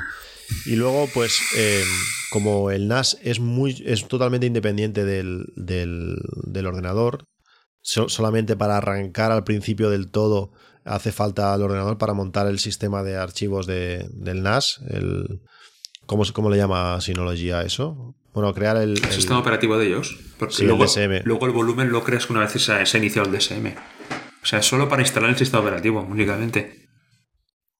O sea, tú cuando Ya. inicias, en- en- el NAS viene por defecto vacío, te descargas la versión del sistema operativo y a través de un ordenador sí que tienes que darle, ejecutar el programita que el que tiene de asistente de instalación y se instala el sistema operativo. Y luego cuando se reinicia ya te dice que, que vamos a crear el volumen y que por cierto el volumen tarda una barbaridad. Sí, pero una barbaridad es una barbaridad. Igual son tres días. Sí, pero sí. claro, es que a mí lo que me gusta de, de eso es que una vez se ha creado el volumen, estás seguro que esos discos están bien. Porque él lo que te hace es escribir bit a bit en todos los discos, comprobando que el disco va perfecto. Claro, eso te da una seguridad. Si, como solamente lo hace una vez, una vez lo tiene hecho, hecho está. Y sabes que esos discos funcionan bien. Eso es una, una seguridad. Mientras que el Drobo, por ejemplo, tú le metes los discos, él te dice si le parece bien, se pone en verde y ala, para adelante. Aunque luego el disco eh, tenga sectores defectuosos, que eso, eso es un problema. No, es que quizás el truco esté más pensado solo exclusivamente para copias de seguridad. Sí, está pensado totalmente para copias de seguridad y poca cosa más. Claro. Y no, y no tienes información de los discos, ni a qué temperatura están, ni cuántas veces ha aparcado el cabezal, ni nada. Él está ahí y, y ya está. Son dos Tiene- cosas diferentes. Sí, pero aparte tiene, tiene muy pocas ventajas con respecto al NAS. Simplemente la información que te dan las luces y tampoco es nada del otro mundo. Aparte del rendimiento, el NAS permite, al ser gigabit, permite un rendimiento de copia bestial comparado con el NAS. Es con el Drobo, es mucho más rápido. Eh, no sé, el Drobo está ahí, pero no. No sé, el NAS mucho mejor. Bueno, Y luego también nos comentan sobre la posibilidad de tener dos NAS eh, en una red. Esto, pues mira, básicamente eh, los Synology están pensados para, para trabajar con más de un Synology. Permite activar un servicio propio para poder hacer copias de seguridad de un NAS, de un NAS a otro. Que esto está, está bien. Podrías tener dos NAS, uno en tu casa y otro en casa de tus padres, por ejemplo, y hacer copias de seguridad a través de Internet. Se conectaría uno al otro y haría copias eh, de seguridad. Ya es, es el, el sumum de, de la seguridad, de que tu casa se caiga y, y si no te pilla, pues tengas las fotos en el otro sitio, porque si te pilla, pues mira. Y, eso puede ser interesante. Y podrías acceder también a todos los servicios de los dos. Ya es cuestión de, de- de, bueno, de jugar con los puertos y, y el router. Eh, en principio no hay ningún tipo de problema de tener varios, varios NAS en, en la, en la propia red. El problema al final es cuestión de, es cuestión de dinero. no, es que además cada uno tiene su dirección IP, o sea, no hay ningún problema. Además, en PlayStation se verían entre ellos, puedes mover archivos de un lado a otro, porque también, o sea, mí, en, en mi caso, por ejemplo, en PlayStation me aparece el, el, Mac Mini montado en red y yo muevo archivos desde el PlayStation. O sea, no tiene, tiene ningún tipo de problema. Son dos NAS, dos cacharros para mantener. Es lo único. Sí, sí, en ese sentido está está súper bien. Y luego, eh, bueno, ya lo hemos comentado también, pero el NAS y los diferentes reproductores para reproducir eh, los, los archivos. Pues está el Roku, está el Apple TV, cada uno accedería de su manera. El Roku tú accedes por, por el Plex, ¿no? Tiene un servidor Plex. Sí, tiene un cliente de Plex. Es, eh, el Roku, es, eh, para que te hagas una idea, funciona como un Apple TV. O sea, todo por streaming. ¿Vale? Entonces, eh, la ventaja que tiene el Roku, que tiene... A ver, aquí en España está en desventaja, por eso puede instalar prácticamente nada. Cuando quieres instalar cualquier cosa, cualquier canal que le llaman ellos, te dicen que no estás en la región que lo soporta. Pero los que te deja instalar, que son como canales, uno es el Plex.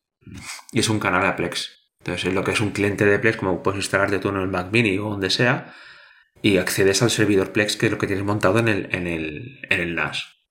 Y te aparece pues tal como tú lo ves en el NAS, con tu caratulita, con tu descripción, por el capítulo que vas y todo. Que sí, es básicamente por lo que me compré yo el Roku. No, es interesante. El problema es ese que no, que no permite muchas cosas, muchas opciones, muchos canales por, por, por estar donde estamos. Exacto. Exacto, por eso Pero- que, que he estado jugando yo con el DHCP, he estado jugando con el, con el VPN, a ver si conseguía algo, pero de momento no he conseguido nada. Porque claro, el, nuestro NAS, por ejemplo, tiene dos puertos LAN. Yo, a ver, eh, tengo seguro que tenemos que poder utilizar eso de alguna forma. Ahora hay que jugar con él, a ver. ¿Con ¿Qué se puede hacer? no. Sí, no, eso está, está claro. Algo, algo por ahí algo puede sacar seguro. Claro, o sea, utilizar el NAS para que utilice un túnel o no sé. Tengo que, tengo que seguir dándole vueltas. Porque el Roku, a ver, a mí me, me ha convencido. Lo que más me ha convencido es el mando a distancia. Ya lo he dicho muchas veces. O sea, a no funcionar por infrarrojos, que funciona creo que es por Bluetooth. Tiene esto una conexión de auriculares. Tú enchufas ahí unos auriculares, te los enchufas a los oídos y ya está. Tú controlas el volumen a través del mando, o sea, perfecto. Es, es, genial esas cosas. Ahora, si pudiera instalarle más canales, pues mejor todavía. Es lo que tengo que, que investigar. Bueno, al final el NAS te va a, ser, te va a dar servicio a cualquier reproductor que le des. Eh, una de las cosas, sin conocer muy, muy a fondo los QNAP, por ejemplo, es que los QNAP tienen salida HDMI. Eh, para mí eso es una, puede ser una, una- una gran ventaja, ya que directamente saca la información. Pero, pero al final no creo que no tienen los... Bueno, la gente, todo el mundo decía sobre todo el tema de aplicaciones y software no, no está de momento a la altura de, del- de los Synology. Mm, Supongo- al final es cuestión de, de tiempo. Pero si tenemos un AirPlay como lo tenemos en los Synology, quizás el HDMI no sea tan, tan necesario.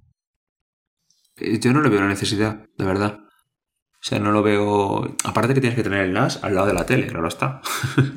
No, no, eso, eso es así, Y un NAS, en nuestro caso, de 5 vallas al lado de la tele, pues casi casi como la tele. Como la tele, como el vídeo, como todo. Entonces es otro cacharro ahí al lado que, bueno. Teniendo posibilidad de hacer un streaming o hacer un AirPlay lo que sea, no le veo, no le veo la funcionalidad. Bueno, al final, cuantas más opciones mejor. Sí. Pero. Pero, pero bueno, al final puede ser, puede ser interesante o, o no. Pues en principio creo que hemos hablado de todo lo que queremos hablar. Creo que no nos hemos dejado ninguna, ninguna pregunta. Más o menos lo, lo hemos comentado. Lo hemos comentado todo. Eh, ¿quieres, ¿Quieres apuntar algo más? No sé si nos, crees que nos hemos dejado algo. Sí, nos hemos dado algo importante. La recomendación. ¿Qué, qué recomendamos nosotros? ¿Tú qué recomiendas?